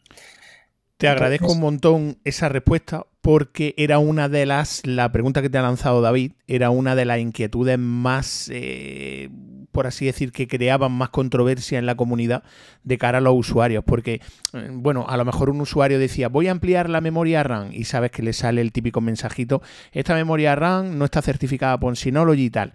Entonces, bueno, agradecemos muchísimo esa respuesta por parte de la marca, el hecho de que pues, nos digas que es como una forma, eh, por lo que entiendo que nos dice, de así curarse un poco en salud de que Synology no ha experimentado o no ha probado al 100% esos dispositivos y le dice al usuario, ojo, lo que hagas si hay pérdida de datos y tal, va contra tu, va a, por, a tu responsabilidad, eh, pues eso, si hay algún fallo con respecto a un dispositivo, disco, llámese disco duro, llámese memoria, ¿no, Iván? Claro. Vale. Eh, es que eh, yo sé que esto genera mucho debate, quería formularlo un poco de forma adecuada y me ha costado... Sí, no, no, pero lo has explicado genial, lo has explicado genial y además te lo agradezco porque, ya te digo, era una de, las inquietudes. Evidentemente, el objetivo es garantizar desde Synology la, disponibilidad de los datos, que, el dispositivo eh, funcione al 100% y que evidentemente todo, todo, todo lo que se introduzca en el dispositivo NAS eh, vaya a funcionar y tengamos el control si algo ocurre. Eh, entonces, eh, es un poco tapar, como comentábamos, tapar los agujeros o posibles fallas que puedan ocurrir a un usuario, sobre todo si estamos hablando de un poco más allá de un usuario empresarial, esto puede ser un desastre. Y sí que nos ha ocurrido, ya te digo, casos donde ha habido una actualización de firmware por parte de, de, un, de X empresa de, de discos, no se nos informa porque al final eh, nosotros actualizamos o verificamos eh, el firmware de los discos duros versión, digamos, 1.3. Si el firmware se actualiza a versión 1.4, nos tienen que informar a nosotros. Si no se hace y el usuario actualiza esos discos duros y, y ocurre una falla en el sistema, eh, entonces es más complicado para nosotros encontrar una solución eh, más rápida. Es por eso que hemos desarrollado estos discos, eh, estos accesorios o discos duros de Synology, sobre todo para ir tapando estos, estos problemas. Pero no, eh, también se ha hablado mucho del vendor lock de Synology. Yo sé que se ha hablado mucho, pero no, no ocurre como tal. pero evidentemente sí que informamos del riesgo que ocurre si utilizas unos discos que no son compatibles, que no hemos verificado, que no hemos testeado eh, por nuestra parte. Entonces, el servicio técnico lo vais a recibir a, bueno, al 90% a no ser que el fallo venga del disco duro. Vale, pues te agradezco un montón despejar la duda. Eh, Joan. Sí, yo, a ver, que llevo rato sin hablar y para compilar un poco todo, todo lo que se estaba hablando. Eh, yo pienso como mis compañeros, eh, se han lanzado, los, se ha querido segmentar, como has explicado perfectamente, Iván, el sector empresarial al doméstico, ¿vale? Pero eh, mm, no sé cómo decirlo, nos sentimos marginados porque primero se ha reducido el número de modelos domésticos, ¿vale? Y segundo, que es lo más importante, las prestaciones no han mejorado como mucho, siguen igual que el modelo 920, que tiene ya tres años, ¿no? Entonces yo hablo ya, en mi caso particular, ¿no? Yo, yo el último modelo que tuve fue un 920, ¿vale? Estaba, estaba encantadísimo, ¿vale? Y eh, en el grupo de Synology que teníamos, que en aquella época, pues bueno, como siempre, ¿no? Está muy activo. Estamos expectantes de ver el nuevo modelo, ¿no? Claro, cuando se presentaron los nuevos modelos, pues fue como un jarro de agua fría, ¿no? Porque es lo que decía David, ¿no? Es decir, eh, bueno, si te enfocas a empresas, eh, no me pongas de, serie un, puerto gigabit o, no me pongas un MD de dos núcleos solo, ¿no? Porque se va a quedar corto a nivel empresarial, ¿no? Y ya, pues, a nivel doméstico, pues, eh, lo mismo, ¿no? Entonces, a raíz de todo lo que estabais hablando últimamente, eh, que estaba aquí apuntando, claro, una de las polémicas, aparte de, esto que estamos hablando, es el tema de los discos duros, ¿vale? Pero ya no solo el, disco duro en sí, sino los NVMe, ¿no? Eh, ha creado mucha, mucha, mucha, mucha polémica el uso del NVMe como grupo de almacenamiento. Es decir, actualmente solo los modelos 2023, o sea, los que estáis sacando ahora este año al mercado, eh, sí que es cierto que son compatibles, ¿vale? Pero eh, modelos anteriores no. Es más, hago un énfasis, eh, perdonad, hago un énfasis. Los modelos 2023 de la serie Plus, porque si nos vamos, por ejemplo, al, al 223, no puedes instalar, ¿vale? Entonces, es como, mm, es una sensación continua, ¿no? De que, mm, mm, como que la marca está como olvidándonos, ¿no? Un poco a, a, todos nosotros, ¿no? Y no solo eso, sino, eh, está bien, eh, lo, que tú, lo, que, lo que dice Synology tiene todo el sentido del mundo, ¿no? Es decir, eh, yo no te puedo garantizar que, que, mi sistema vaya al 100% sin, si todo el hardware no lo he testeado yo, ¿no? ok, eso es entendible. Pero claro, pónmelo a un precio que sea equiparable al mercado, ¿no? No, no me lo pongas, entre comillas, inflado de precio, ¿vale? Solo por el, porque tenga el sello de Synology, entiéndeme, ¿no? Entonces, eh, claro, estamos hablando, por ejemplo, te pongo, te pongo un, ejemplo que tenía por aquí. mira, si yo me quiero montar un, un Synology, un 423, ¿vale? Plus, eh, si yo le quiero meter cuatro discos duros de, la marca Synology de 8 teras, ¿vale? Contando el valor del, NAS, los discos duros, eh, el NVMe para instalar el sistema operativo en condiciones óptimas, ¿no? Eh, me estoy yendo a unos 2.200 euros, ¿vale? perdón, 2.700. Si en cambio de discos Synology le meto discos estándares de toda la vida, me estoy ahorrando más de 600 euros, claro. Esto a nivel empresarial, yo entiendo que a una empresa lo que quiere es estabilidad, confianza y, no te va... No vais a perder un cliente empresarial por 500 euros, ¿vale? Pero a nivel doméstico sí que es algo que está calando y, te lo digo porque es algo que lidiamos a diario en el grupo de Synology. ¿eh? Es decir, e, es algo que los usuarios cada vez estamos más preocupados porque si ya empezamos con estas políticas, ¿a dónde vamos a llegar? ¿no? O a dónde pretende la marca llegar. ¿no? Entonces, eh, perdonar que haya sido extenso, pero quería ponerme un poco al día y si mis compañeros quieren apuntar algo, pues también. Bueno, también decir eh, que, que, bueno, respecto a los discos duros y el coste y demás, eh, por ejemplo, se nos ha, se ha hablado mucho del tema de los discos duros. Y bueno, eh, a pesar de que el año pasado lanzamos discos duros y ya informamos de que, de que estos discos duros estaban enfocados al mundo eh, empresarial. Y es ahora, quizás cuando ya podemos hablar un poco más en perspectiva y decir que tenemos discos duros que son más enfocados a ese mercado eh, consumidor o, intermedio para empresas que no desean gastarse en un disco duro 600 eh, euros.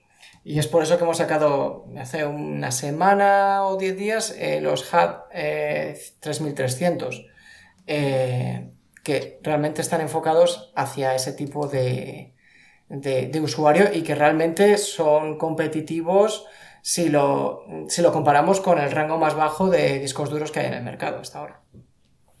Sí, Iván, lo que pasa que, por ejemplo, lo que hablábamos antes del soporte de NVMe, ¿vale? Yo te puedo decir, si no lo llega ahora mismo, solamente autoriza sus NVMe en todos los dispositivos. ¿vale? Por la razón que sea, por soporte o por el motivo que sea. Esos discos, ¿vale? Son discos prácticamente estándar. Y te digo estándar ¿por qué? Porque Joan, por ejemplo, tiene montado discos de PCI 4.0 7500 megas por segundo, ¿vale? Estos discos son de 3500, o sea, decir, son discos hasta ahora estándar, que son los que tengo yo, por ejemplo, montado en mi servidor, ¿vale? Pero claro, ¿qué es lo que pasa? Un disco duro de 800 gigas, que ni siquiera llega al Tera, eh, precio oficial de Synology en, en, un distribuidor autorizado por vosotros, ¿vale? 321 euros. Cuando ahora mismo hay una guerra brutal en este aspecto. Es decir, un disco de un tera eh, NVMe ahora mismo marca mm, estable, ¿vale? Y por decirte estable te digo un Western Digital Red. Eh, estamos hablando de que te los puedes encontrar por 65, 50 y largos, ¿vale? Entonces, claro, la diferencia es absolutamente brutal. Y después, por ejemplo, hay una cosa a mí me ha chocado cuando yo preparo una Excel, ¿no? Para comparar los modelos y tal. Y hay una cosa que me choca, ¿no? Y me choca porque vengo de, cuando los que venimos del mundo Apple, sabemos que Apple cuando te amplía la memoria o te amplía... eh, siempre los saltos son iguales, ¿vale? O equitativos eh, según el salto que pegue. Es decir, eh, si tú pasas de 128, o sea, de, de- de 8 GB de RAM a 16 GB de RAM, el equipo, esa ampliación vale estipuladamente 210 euros. Pero es que es el mismo salto que si subes de 16 a 32 o de 16 a 24, ¿vale? Lo que vaya subiendo, ¿no?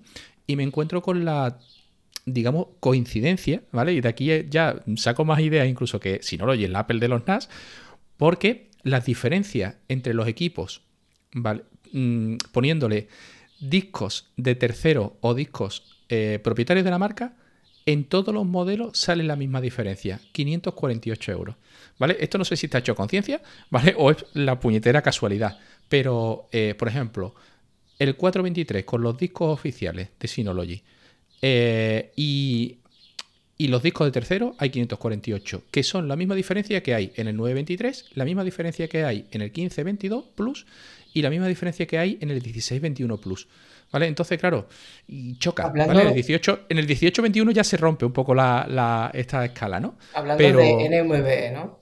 Sí. Bueno, en, en el total, digamos, la diferencia de montármelo eh, con los discos de la marca que van a recibir un soporte, digamos, pues bueno, de, de primera mano, ¿vale? Compara- y siempre en, discos compatibles, ¿eh? O sea, esto- esta comparativa de precio está, está sacado con discos de la lista de compatibilidad, ¿vale? Entonces, claro, eh, choca un poco esto de que se pegue el salto que se pegue en el modelo, ¿vale? La diferencia entre usar discos de la marca o usar discos de tercero, usando el mismo modelo de disco, ¿eh? Eh, la cantidad es la misma. Pero bueno, es como, como algo curioso, ¿vale? Pero sí es verdad que la parte que más me preocupa a mí es esa, es decir, si yo quiero montar un volumen en el VME, porque el que lo prueba, esto la verdad que el que lo prueba a montarlo difícilmente va a volver atrás, porque claro, hablamos de una velocidad de 3500 megas comparado con una velocidad de que de 550 que soporta un disco duro mecánico. Mm, Es que el salto es muy goloso, pero claro, no es lo mismo gastarte para montar un RAID 1 con un volumen eh, en discos NVMe, tenerme que gastar 640 euros para tener 800 gigas de capacidad. Uf, hostia, es que yo soy un particular. Y te hablo de 800 gigas porque al final esto todos lo sabemos. Es decir, aquí lo que van a ir son son archivos pesados, son películas. Realmente. En un usuario doméstico. En una empresa, evidentemente, aquí habrá de todo. Pero en una parte doméstica, uff, me choca. Me choca muchísimo porque, hombre, eh, aquí yo al 918 le hemos hecho perrería y, y lo hemos montado un volumen. Cierto es que me duró 10 minutos, y te soy sincero, ¿vale? porque yo no me acordaba, yo lo tenía como caché de lectura-escritura y mi NAS no sonaba, y cuando lo monté como volumen por el tema de experimentar, eh, aquello era una carraca, ¿vale? Yo no había escuchado los discos duros sonar tanto en mi vida, ¿vale? Pero bueno, porque es normal, porque teniendo caché, pues liberas un poquito ese disco, ¿no? Pero claro, eh, es decir, mm, la comunidad te crea un script, básicamente, en el que con él tú puedes hacerlo como volumen. Luego ya, cuando salga la actualización y le dejas el botón de actualizar, ya nos acordaremos, ¿no? Te acordarás de Synology y de lo que ha liado, ¿no? Pero, eh, no sé, choca un poco de, oye, con mis discos que lo tengo testeado, te dejo hacer volumen, ¿vale? A un precio elevado, comparado con, la- con lo que hay en el mercado, ¿vale? Pero con otros discos ni siquiera te lo voy a permitir de manera oficial, ¿vale? Entonces, no sé, me resulta raro porque al final yo lo que veo un disco, al final es una plaquita con conectores y con chips de memoria, ¿vale? Eh, se llame Synology o se llame, yo qué sé, ¿vale? Hablemos de Western Digital o hablemos de lo que sea, ¿no? Entonces ahí donde, donde la gente le, le choca, pero le choca sobre todo porque al final somos usuarios domésticos y como usuarios domésticos, por suerte o por desgracia, eh, miramos mucho el dinero, ¿vale? Entonces, claro, cuando tienes que hacer una inversión de esto, es que aquí, aquí es donde os sacan, digamos, los colores, ¿vale? En cuanto a diferencia económica, lo que es una competencia, ¿vale? Es que hablamos, y me adelanto un poquito a esta comparativa, pero entre unas de cuatro bahías, por ejemplo, el 423 y su equivalente en Asustor, ¿vale? Que encima transcodifica, es que hablamos de mil euros de diferencia, ¿vale? Entre uno y otro, pudiendo montar discos de tercero, ¿vale? Entonces, hostia, mil euros en un particular, yo te digo a ti que se lo piensa mucho, mucho. Por mucho que Synology hablemos la ventaja de DSM y las virtudes de DSM, ¿vale? Pero esto es como todo. Yo también alabo las virtudes de iOS, ¿vale? Y las virtudes de Apple, pero no estoy dispuesto a pasar por el de que gastarme 1.500 euros en un teléfono porque el teléfono para mí no es un artículo mm, necesario 100% que me vaya a dar la vida, ¿vale? Entonces, claro, cuando tengo el poder de decisión, eh, 1.000 euros en un particular, yo creo que es que estela, ¿eh? Claro, también eh, a raíz de lo que está diciendo David eh, y que ha comentado perfectamente Iván antes, ¿no? De segmentar los productos.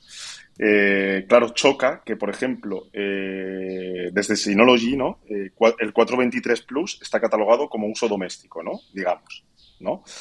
Pero entonces no tiene ningún sentido que los discos NVMe, si los quiero usar como almacenamiento en mi NAS doméstico, me obliga a usarlos de la marca que están catalogados como Enterprise.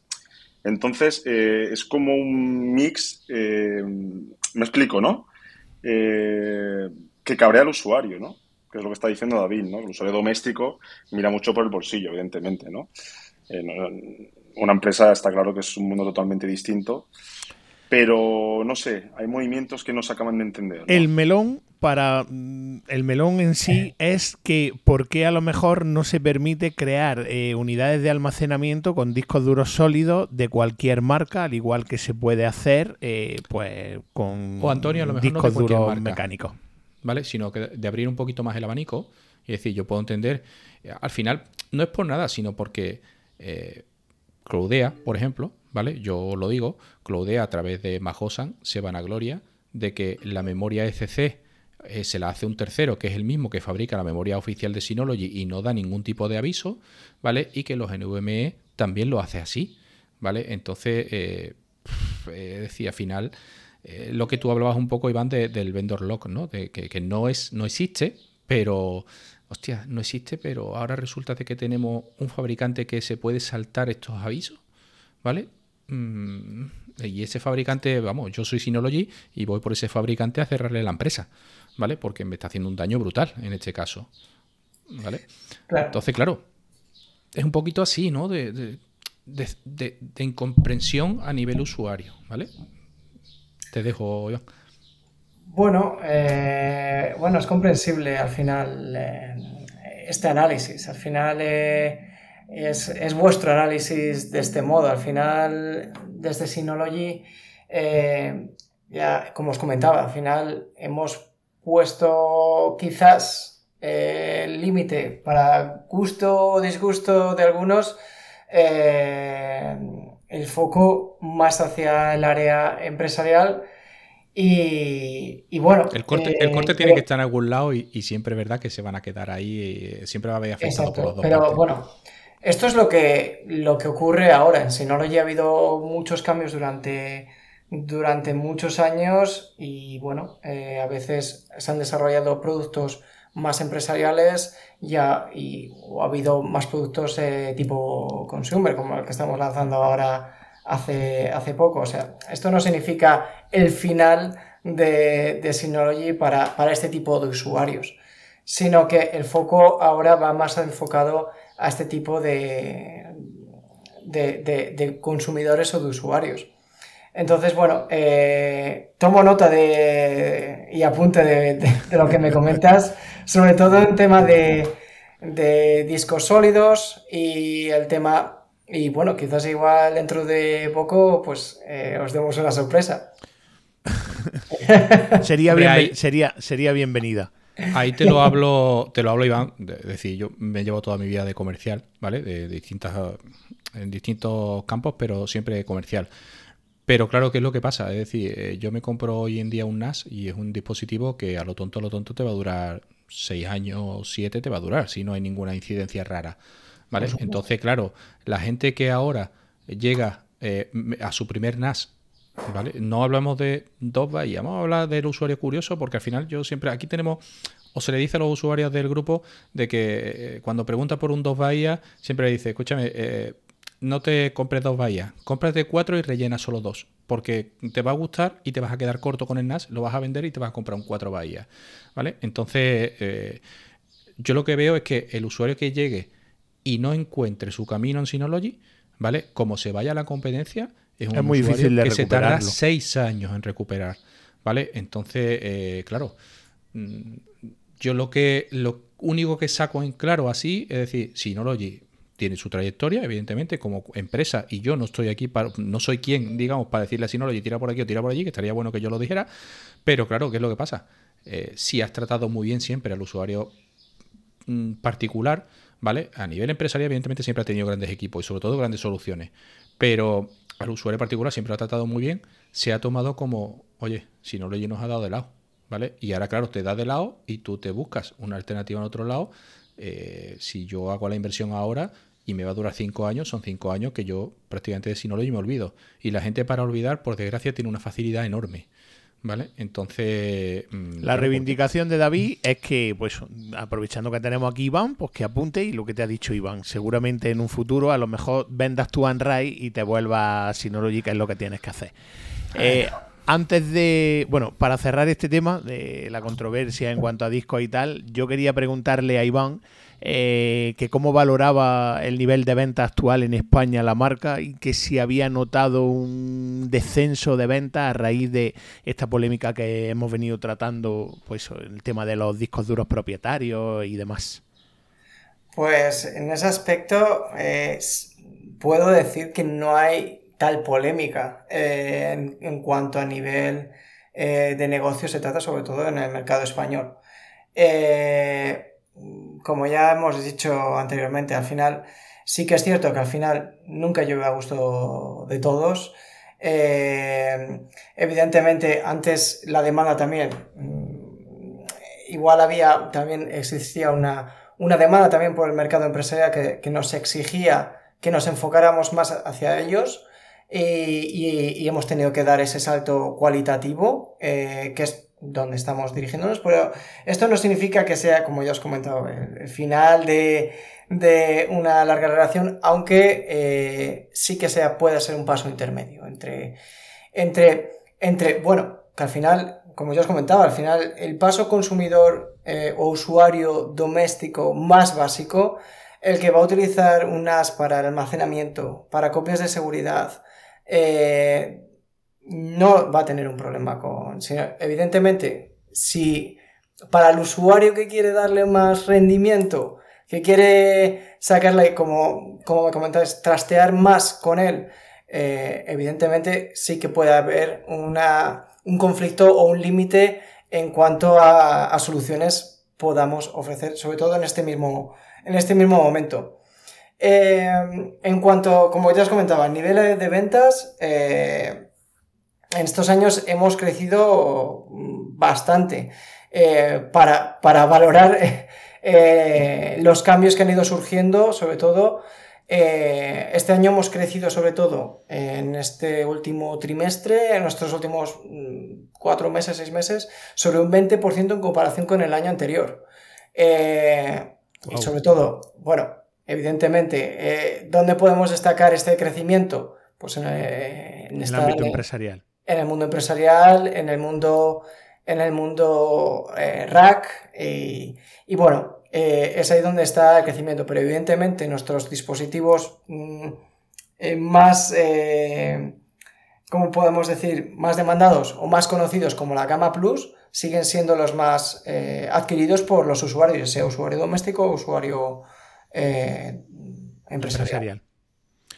Sí, sí, no, yo te he entendido perfectamente el mensaje y además ha quedado súper claro. O sea que, y aparte de eso es completamente entendible. O sea, desde aquí faltaría más. No le vamos a decir a Synology lo que tiene que hacer y qué rumbo tomar. Sí que es cierto que, bueno, que eso, lo que hemos comentado. Pero que agradezco de todas formas, pues tu sincera postura o tu postura sincera, porque bueno, mira, no ha lanzado Iván una exclusiva con respecto al modelo que va a salir Iván no, dentro de Iván no ha sido, Antonio, no lo metas Bueno, en- bueno, perdona, es verdad, sí, sí, cierto, cierto. Vale, pues- usuario. Un cierto. Vale, pues mm, zanjado ese tema y dicho ese tema, te quería trasladar una pregunta que nos hacían llegar desde la propia comunidad, ¿vale? Para cambiar un poco el tema y zanjando y sobre todo ir terminando, que la verdad que te hemos agobiado y te hemos avasallado y ha estado aquí, eh, pues eso, mm, aguantando como un auténtico campeón. Antonio, pues, Dime. perdona que te corte. Tú imagínate la, la cara de Iván cuando sus superiores escuchan el podcast e, Iván el pobre temblando diciendo que no haya dicho nada, por favor. Nada, yo, Clara, o sea, con Clara ya somos casi íntimos, o sea, Iván puede decir, Antonio, antes de empezar a grabar, me, pues me obligó y ya está, no pasa nada. Luego la invitamos, luego la invitamos a una cena y ya está. Para nada, para nada. Eh, de verdad, eh, aprecio sobre todo vuestros comentarios y vuestro punto de vista. Y yo os puedo decir que soy un fiel eh, seguidor vuestro, que también os escucho vuestros, vuestros podcasts. Y, y bueno, eh, y esto también se traslada de forma interna. O sea, sí, lo penséis que vuestra voz queda ahí perdida entre un, grupo de usuarios de Synology, sino que esto eh, lo intentamos trasladar de forma interna y, que, y que, bueno, pues se valoren sobre todo eh, todos los puntos de vista de todos los usuarios de Synology, sobre todo los vuestros. Entonces, eh, encantadísimo de que me deis este, este feedback, pudiendo responderoslo o no. estoy encantado y bueno. Sí, porque además... estoy encantado de que si queréis podamos debatir más novedades y, y bueno, eh, temas más candentes también.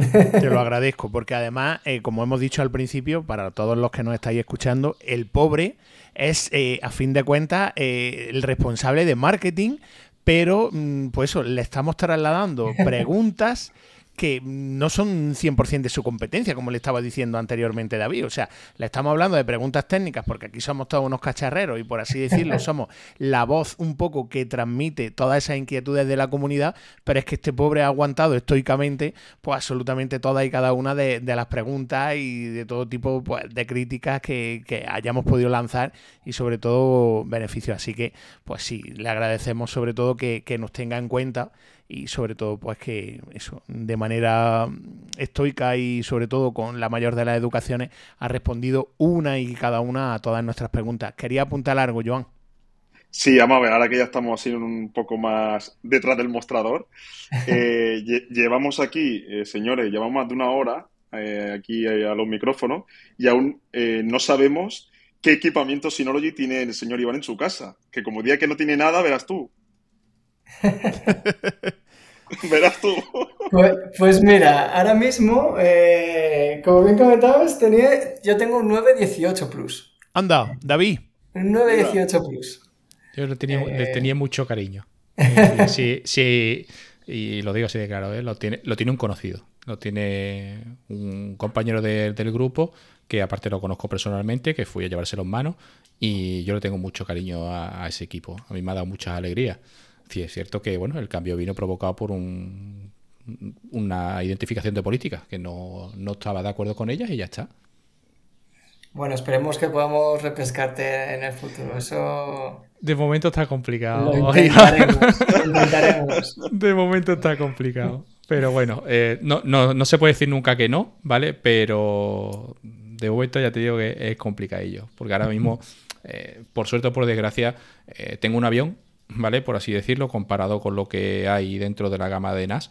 Y vamos, vamos, el equivalente, el único equivalente que he podido encontrar es un QNAP y es un equipo que está cerca de los 3.000 euros.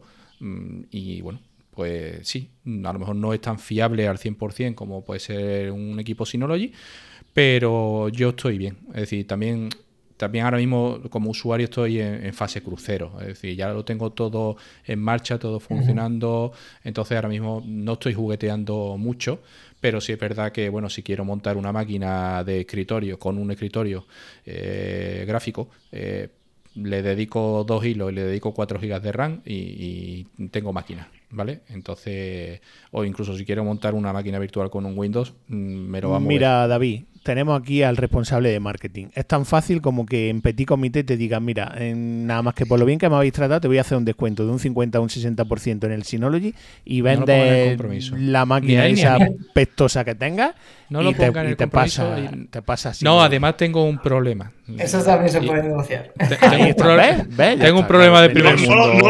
No, lo digas que Vende eso. escúchame, Iván, si tenéis un huequecillo libre, a mí me llamas que yo le vendo una estufa a un esquimá, ¿eh? que además yo soy del gremio y encima tengo que decir que soy distribuidor oficial de la marca. O sea que. mm, así que fíjate, mejor abanderado, Fíjate- pero vamos, que a estos Fíjate, dos. fíjate. que yo te puedo decir que tengo un problema de primer mundo y es que los NASes que tenéis eh, con almacenamiento vertical en dos bahías, ¿vale? Eh, creo que 3622 XS y algún otro, ¿vale? 2422 puede ser también, eh, no me caben en el hueco de la estantería. ¿Vale? Bueno, Por pero muy poquito, la pero no estantería en entra. Wallapop y te compra otra. No, no se puede. Hay que buscar una estantería más grande. entonces. Claro, Claro, hay que montar un armario rack aquí en la casa. A ver, ¿Vale? Entonces, es un problema de primer mundo, pero es, es importante también. me Bueno, y- y- quedaba- y, entonces, ¿qué equipo, Dime. bueno, ¿qué, qué equipo tiene? A ver si tiene algo más. Pues mira, tengo un 918 eh, y a- bueno, yo no, no tengo tiempo para trastear eh, en exceso y ahora mismo tengo, eh, aquí en la mesa tengo un B-Drive de, para empezar a trastearle y, sacarle jugo y a ver qué, qué tal funciona. El- la parte de copias en la nube ni hablamos, ¿no? Tú tendrás C2, ¿no? C2, eh, Hombre, claro, por favor. Transfer. Oye, yo eso de B-Drive quiero probarlo, ¿eh? Eso luego hablaremos a ver qué tal. Porque Yo es que aún no me he enterado muy bien qué es. ¿eh? Pues bueno, ese es Lo, he visto. ¿eh? Pero no, no, no me queda del todo claro. Es como una pastilla de jabón, ¿no? Prácticamente. Sí, sí, sí, Sí, muy pequeñín, ¿eh? Cuéntanos, Eh, Iván, para el que no eh, esté escuchando, ¿qué es exactamente B-Drive? Entra en la palma de la mano y bueno, es un dispositivo de almacenamiento que incluye un sistema operativo. Eh, evidentemente no, no es DSM, pero incluye un sistema operativo que es capaz de hacer copias de seguridad eh, tanto de móviles como de ordenadores. Entonces es muy muy sencillo de utilizar. Eh, metes, lo conectas, esta pastilla de jabón o, o como quieras llamarlo, lo conectas al ordenador y a través de Wi-Fi, por ejemplo, puedes descargar todas las fotos que tengas en el móvil de forma automática. Eh, o también puedes hacer copias de seguridad de- del ordenador. Entonces, es un paso eh, previo a, disponer de un NAS que, bueno, evidentemente dispone de muchísimas más funcionalidades que lo que puede tener este dispositivo. Pero da esa seguridad al usuario que no se atreve, yo te puedo decir mismamente, mi padre, que no se atreve a dar el paso a un NAS porque le parece, aún así, a pesar de que sea muy sencillo, eh, le parece demasiado, un mundo demasiado complejo. Entonces, este paso es un paso intermedio entre, por ejemplo, eh, donde almacenas datos en un disco duro externo y un NAS, por así decirlo. Es como si hubierais encapsulado hiperbackup, ¿verdad? Algo así, exacto. Exacto. Vale, pues eh, eso. Si cuando tengamos la ocasión de probarlo, Es yo quiero hacer decir- una review de eso. Sí, e- es decir, eh, sin ánimo de atizar a nadie, ¿eh? es como un Western Digital Cloud, pero bien hecho, ¿no? No sé cómo funciona el Western Digital, si te digo la verdad. No, si Bueno, David lo ha explicado perfecto, sí. Un Sí, sí, hiperback sí, sí. encapsulado. Pero bueno, tú querías atizarle a Western Digital, que por cierto, habíais Sí. tenido una controversia que os había salpicado a vosotros con el tema de Western Digital. Y no Algo he sé si- escuchado. Sí, algo he escuchado. No te quería lanzar la pregunta porque había sido muy esa y como sé que no es así un poco tu parte técnica, pero bueno, mm, sé que Synology tuvo que salir al paso y en su propia página web, eh, bueno, lanzar una especie de comunicado porque, bueno, se había generado una controversia con, por culpa de, de Western Digital. Inclusive de momento las redes sociales se hicieron eco de esto, empezaron a criticar y tal, que por cierto, Joan, habiendo vendido ya la marca, pues salió al paso de las declaraciones y dijo que, bueno, que se informasen un poco más al respecto. David también en otra comunidad, porque la gente, bueno, de momento empezó a atizar a Synology y también dijo que, bueno, que hiciesen el favor un poco de eh, contrastar las, las publicaciones o en este caso las noticias, porque la culpa no era de Synology. Así que cuando el tema de la cesta de Navidad, por favor, luego te damos mm, en privado un poco las direcciones de los tres. ¿Vale? A mí me gustan los jamones eh, góticos, ¿vale? Los que son de pezuña, porque con los otros me salen salpullidos, ¿vale?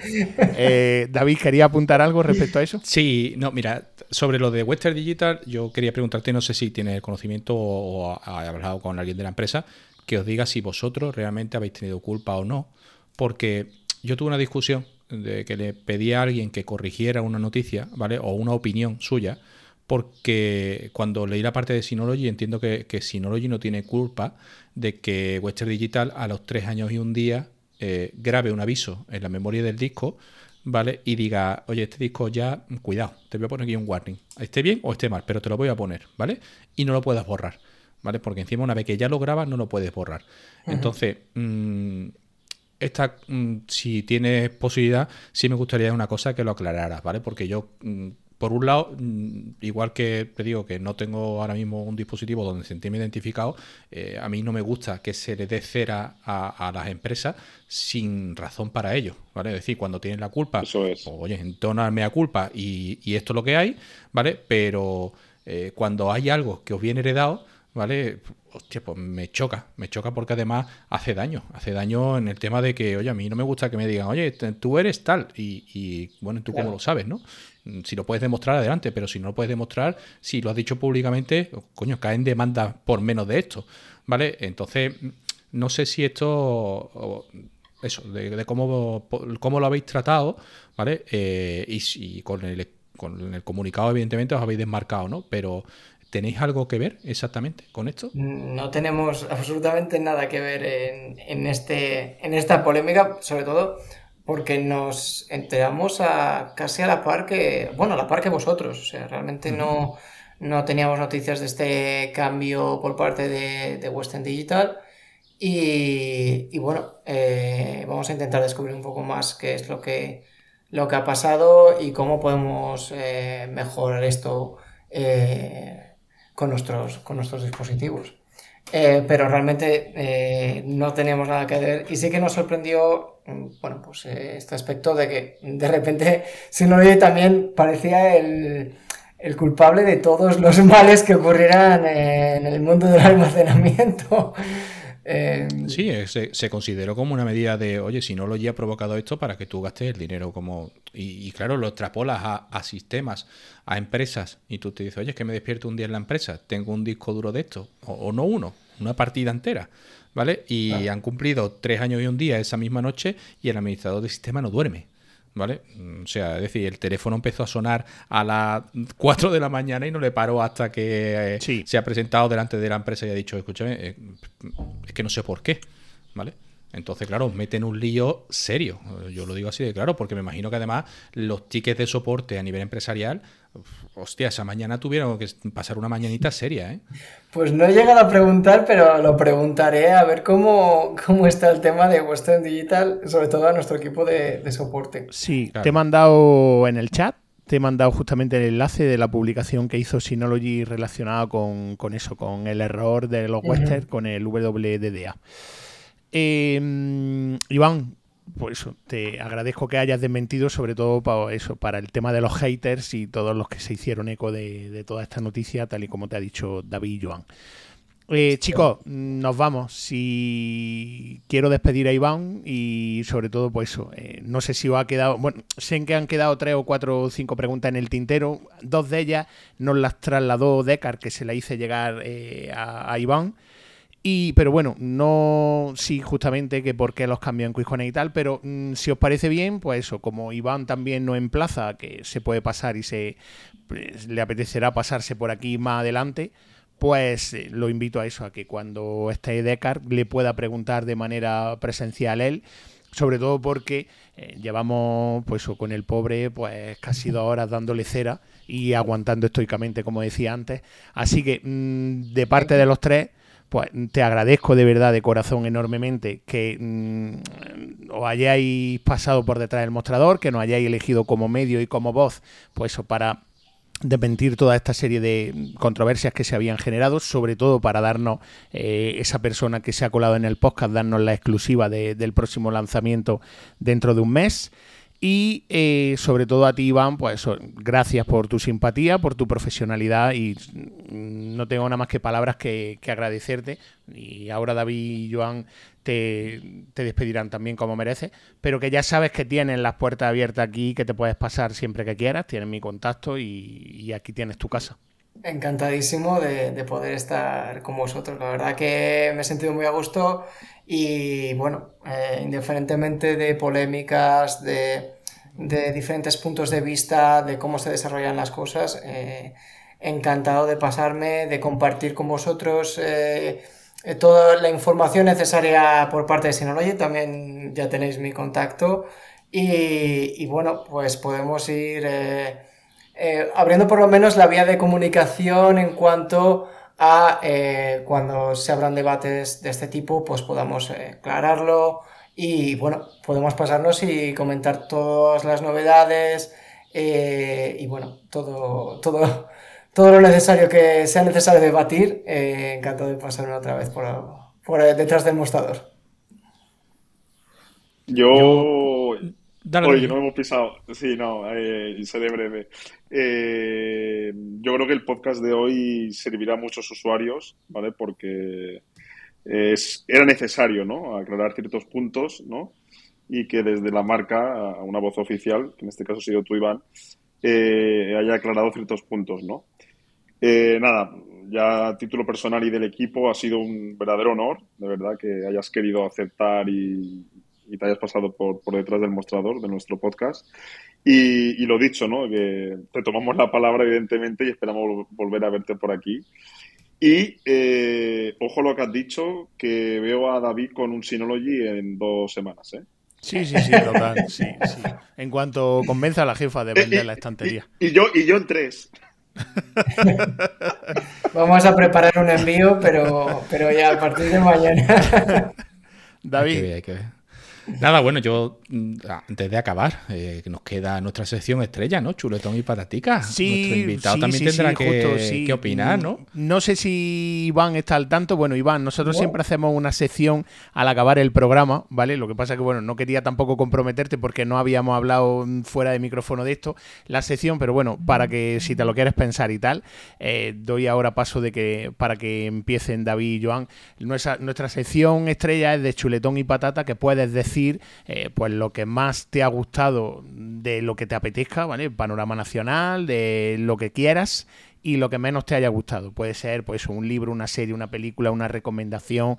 Eh, yo ya tengo la mía y me da igual que me la quitáis, pero va a ser la exclusiva que ha dado aquí el invitado. Y ya está. Así que, pues nada, como David ha abierto ese, melón, esa sección, pues vale, David, empieza con, la sección y empieza con tu chuletón. Bueno, pues mi chuletón, siendo forofo de la Fórmula 1, siendo fan que me gusta muchísimo, eh, es el juego nuevo de este año, ¿no? Es decir, Antonio yo le cruzo mensajes y lo pongo, digamos, le pongo un poquito ahí en caña, porque este año también el juego viene comentado por Lobato y Pedro de la Rosa y es como estar viendo un gran premio de Fórmula 1 en la tele, ¿no?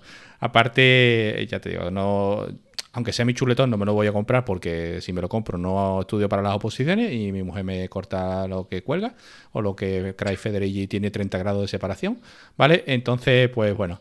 Y las pataticas, esta semana que ha habido un poquito de, o he tenido mi momento Robin Hood, yo siempre digo que no es Robin Hood, sino, oye, un poco hacer, eh, ver la justicia, ¿no? o, ver un poco hacer las cosas más justas, ¿no? Eh, va sobre todo para el tema de eh, todo lo que sea un cortijo en Internet. Y por un cortijo en Internet os hablo de una incidencia que he tenido dentro de un tracker privado muy famoso en España, ¿vale? Que, bueno, me da igual, desde aquí lo voy a hacer público, en el que simplemente por opinar contra la persona en teoría que no debes, ¿vale? Porque es el manda más de ese tracker, ¿vale? Y dar tu punto de opinión, eh, acabé saliéndome para evitar polémica. E incluso después esta persona contactó conmigo a través de Telegram, eh, que bueno, incluso podríamos ver el tema de vulneración de protección de datos, no es por nada, sino porque eh, resulta de que si yo solicito la baja, porque no hay un botón de baja dentro de ese tracker, y solicito la baja a las 2 de la tarde y resulta que tú mm, te pones en contacto conmigo a las 8 de la tarde de manera directa, eh, no tienes por qué usar los datos de la empresa para contactar conmigo. Pero bueno, eso es otro tema que ya se hablará.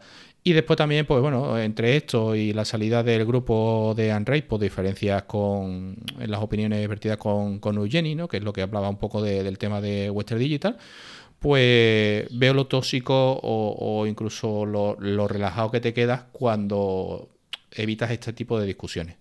Entonces, ya digo, el tema de los cortijos, las redes sociales que son, eh, o cuando se vuelven tóxicas, no, no son, sino cuando se vuelven un poco tóxicas, eh, esas son mis pataticas que a mí no me ha gustado esta semana. Y he estado súper tranquilo. ¿eh? Incluso, vamos, que ahora mismo aquí podemos hablar de polémicas y tal, pero no estoy ni dentro del grupo de detrás del mostrador, ¿vale? O sea que, vuelvo ahora en cuanto acabe el podcast, pero necesitaba aire, en este caso, por las cosas que han pasado, y también decidí salirme de incluso de, mi grupo más, más, personal, ¿no? Digámoslo así, ¿no? Entonces, pues bueno, pues antes de provocar envío, o sea, mosqueos, historia, pues de aquí yo ya lo he dicho fuera de micro, pero yo desde aquí le mando disculpas públicamente a la persona que, sabe que, que se la tengo que dar. Y, bueno, ya está. Hasta ahí podemos hablar esta semana. Pues ahí queda. Eh, Joan. Bueno, yo pensaba que me iba, me iba a, pisar el, chuletón, pero no. El mío es bastante. el mío, que por cierto, el juego de Fórmula 1 puede ser que salga mañana, David. Mañana. Creo que sí. Ha estado, estado, tres días avanzado para la gente que compraba la edición, digamos, avanzada, que tenía tres días de previa pero sale mañana. ¿Mañana o.? Sí, mañana o el viernes, no lo sé exactamente. Pero vamos, sí, ya está al salir, vamos. Vale, vale, lo digo para jugar. Podemos jugar, ¿eh? No, no, no, no, yo no puedo. No, no, puedo porque es que. Vamos. Es que no, no, no, que me ve la, la rubia por la webcam y, y para qué quiero más. Exactamente. Nada, yo mi chuletón es, en mi caso estaba claro, ¿no? Era para, es para la serie de Ted Lasso, ¿no? La, la producción de Apple. Eh, sin extenderme mucho, mm, a ver, normalmente cuando acabas una serie que te gusta mucho, que, te llega tanto, siempre acabas diciendo lo mismo, ¿no? Buah, qué pasada, es lo mejor que he visto. Eh, en fin, siempre solemos repetir las mismas palabras, ¿no? Pero en este caso va, va más allá. Eh, es decir, es una serie que tenéis que ver. Porque ya no es solo lo entretenida que es, lo que te ríes, es en cada capítulo, o, en casi cada capítulo, lo que te transmite, emociones, valores, eh, golpes de realidad, ¿no? De, lo que es la vida y, superación. Y, en fin, es una serie que, de verdad, ¿eh? ¿eh? darle una oportunidad. Si veis que es, de fútbol, oh, a mí el fútbol no me gusta, olvidar el tema del fútbol. La serie va mucho más allá del deporte. Entonces, es una serie que recomiendo al 100%, ¿no? Y en cuanto a Patatica, la verdad es que esta semana no tengo nada, porque estaba de vacaciones y demás y, no tenía nada, es decir, pues no quería apuntar a, nada negativo. Yo te voy a lanzar una. Lanza la reivindicación de por qué te has quedado en tu casa y no has podido ir, que tenía un viaje planeado, así que la patata puede ser perfectamente. Uy, pero, pero es que aquí perdemos cuota del mercado rápidamente. ¿eh? como, escucha, como diga lo que pienso, ya, bueno, eh, sí, pero vamos, que no ha podido ir a, Disney no, no, exacto. no, no, lo diré por encima. Eh, yo hice un regalo este año, ¿vale? Y, bueno, pues eh, era la segunda vez que íbamos a Disney este año, ¿vale? Bueno, Disney, no solo Disney, sino también a visitar París y demás. Y ya la primera vez que fuimos, ya nos anularon el tren de, de ida cinco días antes de salir de viaje por una huelga. Claro, nos cagamos en la puta y ¿qué hacemos? ¿Qué hacemos? Decidimos subir en coche. ¿Vale? Bueno, mm, una vez allí, encantados, ¿eh? ¿Qué pasa? Bueno, pues ahora estamos de vacaciones, volvemos en junio. ¿Qué pasa en junio? 24 horas antes, 24 horas antes con las maletas ya hechas, salta la noticia de que los trabajadores del parque están en huelga, que no hay espectáculos, atracciones cerradas toda la semana. Claro, ¿qué hacemos? Mm, evidentemente cancelar. Nosotros pudimos cancelar, gracias a Dios pudimos cancelar sin costo alguno, ¿vale? Pero ¿y qué pasa con todas esas familias que, destinan recursos y, años de ahorro para ir al parque y, resulta que, por una huelga que no debería afectar al... Es un tema un poco espinoso, ¿no? Porque entramos en los derechos de los trabajadores, en fin, por eso no me quiero meter mucho, ¿no? Pero, pero sí que hayas tenido razón, Antonio. Era, era la palotica. Sí, porque, hombre, ese día. Porque ya me han jodido, me, han jodido. Sí, no, no. es como. A ver, yo respeto a todo el mundo. Yo respeto a todo el mundo. Los controladores aéreos, cuando se ponen en huelga? Cuando más daño hacen, que en vacaciones, cuando tú tienes tus vuelos eh, mm, preparados, en este caso programados, para irte de vacaciones. Entonces, bueno, que sí, desde aquí respetamos a todo el mundo. Todo el mundo tiene derecho a, reivindicarse. Pero bueno, en este caso, pues, tú tenías mucha ilusión y así te lo hicimos ver en el grupo que estaba súper de caído esa tarde. Claro, y, es que aparte, eh, cuando tú haces una huelga, tú convocas la huelga, ¿no? Eh, o sea, digo yo, yo no soy ningún experto. Sí, pero, no 24 horas antes para, pues para intentar... Pues yo, pues ya te he ayudado a tu patatica. Pues yo eh, hoy, en vez de patatica y chuletón, voy a hacer doble chuletón. Y el primero de todos es va para mi mujer y para mis dos amigos, ¿vale? Que son David y Joan, que saben que he pasado unas semanas bastante jodidas eh, de índole personal y han estado ahí de manera pues privada dándome ánimo y nada más que pues eh, que estaban ahí, oye, para lo que necesite, aquí estamos. Y sobre todo Raquel, pues que me ha aguantado eh, de manera física, pero mm, vosotros dos, que aparte de compañeros del podcast, pues sois amigos y estabais ahí, oye, llámame si me necesitas, oye, estoy aquí y tal. Así que yo, desde ya te aquí, lo, pues- yo ya te lo dije que la decisión es la correcta. Sea, Sí, sea sí, la sí, que pero- sea. O sea, decir. pero y sobre aún todo así, con todo lo que oye, hemos hablado. es muy de agradecer, pues eso, que aparte, coño, de compañeros, pues fíjate, mm, que te llegue un mensaje de una persona y te diga aquí estoy y para lo que necesitas, pues mm, de estos cinco dedos que tengo en la mano, me sobran varios y no puedes contar con todo el mundo. ¿Te, te que- quedas con uno, Antonio? Así que mi chuletón, pues para Raquel y para vosotros. Y luego, doble chuletón va para el invitado de hoy, que de verdad, mm, Iván, no es por nada en particular, ¿vale? No es por hacerte la rosca y tal, porque aquí casta- nos caracterizamos de algo. Es que no tenemos pelo en la lengua, en ningún sitio, pero en la lengua menos. Eh, yo además, sabes que voy, si me estás viendo, voy creciendo por encima del pelo, o sea, yo soy donante de pelo.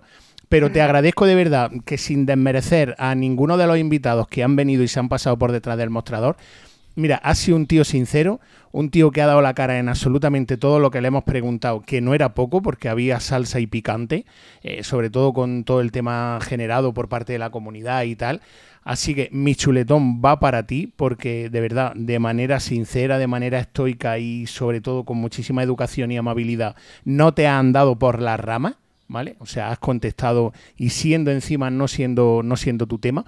Y sobre todo porque te agradezco que bueno, que haya elegido detrás del mostrador para lanzar, pues el que dentro de un mes veremos cositas nuevas. Así que mm, para ti va. Y ahora ya te cedo el guante habiendo pasado nosotros tres, que si quieres puedes decir o si quieres no, porque considero que te hemos preparado ahí una medio encerrona eh, en cuanto a chuletón. Así que tú puedes decir, oye, pues mi patata es para Synology porque no me sube el sueldo. Pues puedes decir lo que te dé la gana. Vale. Yo lo que me faltaba, porque ya, ya sé que ya, Otra cosa, otra cosa que. ya no me dejan ni pasar a la oficina. otra, otra cosa es que el viernes siga en Synology, pero por lo demás. No me dejan ni, ni llegar a un kilómetro de la oficina. bueno, pues eh, muchas gracias a vosotros. El chuletón, evidentemente, como no podía ser de otra manera, es para, para vosotros, para Antonio, para David y Joan, que realmente, eh, bueno, pues me habéis tratado de forma genial y que también por vuestra parte habéis sido honestos, habéis dado vuestra vuestra opinión y que realmente, mm, aunque parezca que, bueno, eh, vosotros decís lo que queráis y parece que no, eh, bueno, igual no se hace nada, sí que eh, esto- vuestros comentarios se toman en, valor y, esto se anota para que, para que llegue eh, cuanto más lejos, mejor. Entonces, pues bueno, os agradezco mucho darme esta oportunidad también para, para bueno, compartir el punto de vista de Synology y bueno, y sobre todo por el gran trabajo que hacéis desde vuestro podcast, que yo sinceramente os llevo escuchando hace algún tiempo y, y realmente me entretiene. Soy una de las personas que le cuesta entrar en los podcasts porque tengo poco tiempo, pero al final, eh, con vuestros podcasts sí que me acabo enganchando y además aprendo cosas. Eh, entonces, eh, entonces, bueno, pues el chuletón o el Te chuletón. podemos recomendar un par de páginas de, de tutoriales, ¿eh? si quieres. ¿eh? Tenemos aquí, ¿verdad, Joan? Pues Sí, tenemos un par de pues, páginas de tutoriales Da- buenísimas. David, y yo tenemos mucho trabajo, ¿eh?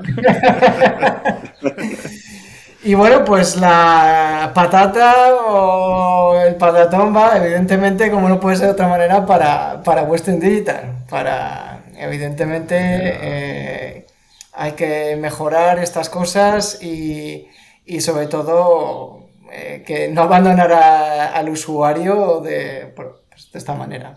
Bravo. Entonces, pues, pues la patatilla va para ellos también, aunque a veces nos llegue para nosotros también. Sí, de una manera o ha repercutido. Pues eh, familia, lo dejamos aquí si os parece. Eh, lo dicho y lo reiterado por nuestra parte, Iván, ha sido un auténtico placer. Ya sabes que aquí nos tiene.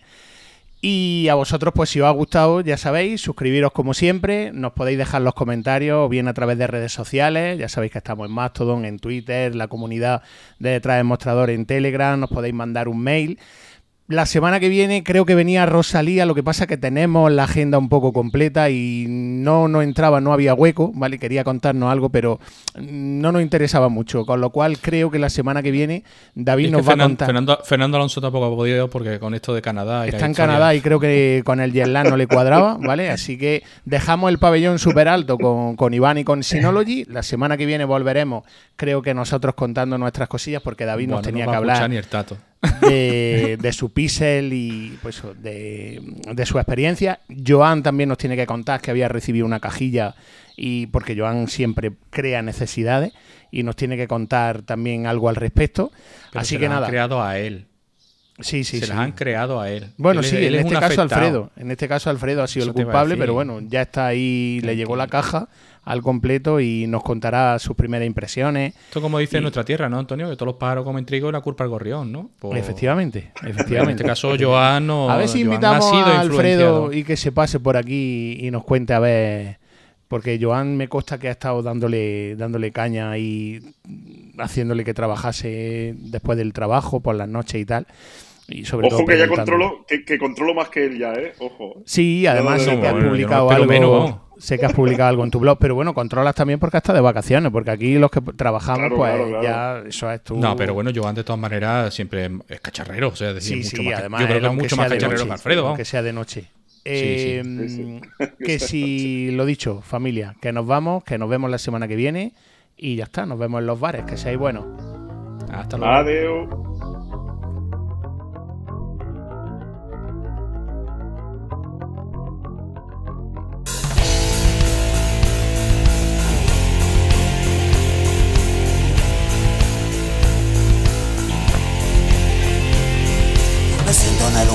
Tus ojos y pierdo el miedo. Vuelo y esta noche tengo antojo de anidar en tu pelo. Me riego pero me marchito si no te vuelo. Y me balanceo despacito, empujado desde adentro. Y aunque a veces vuele bajo, cojo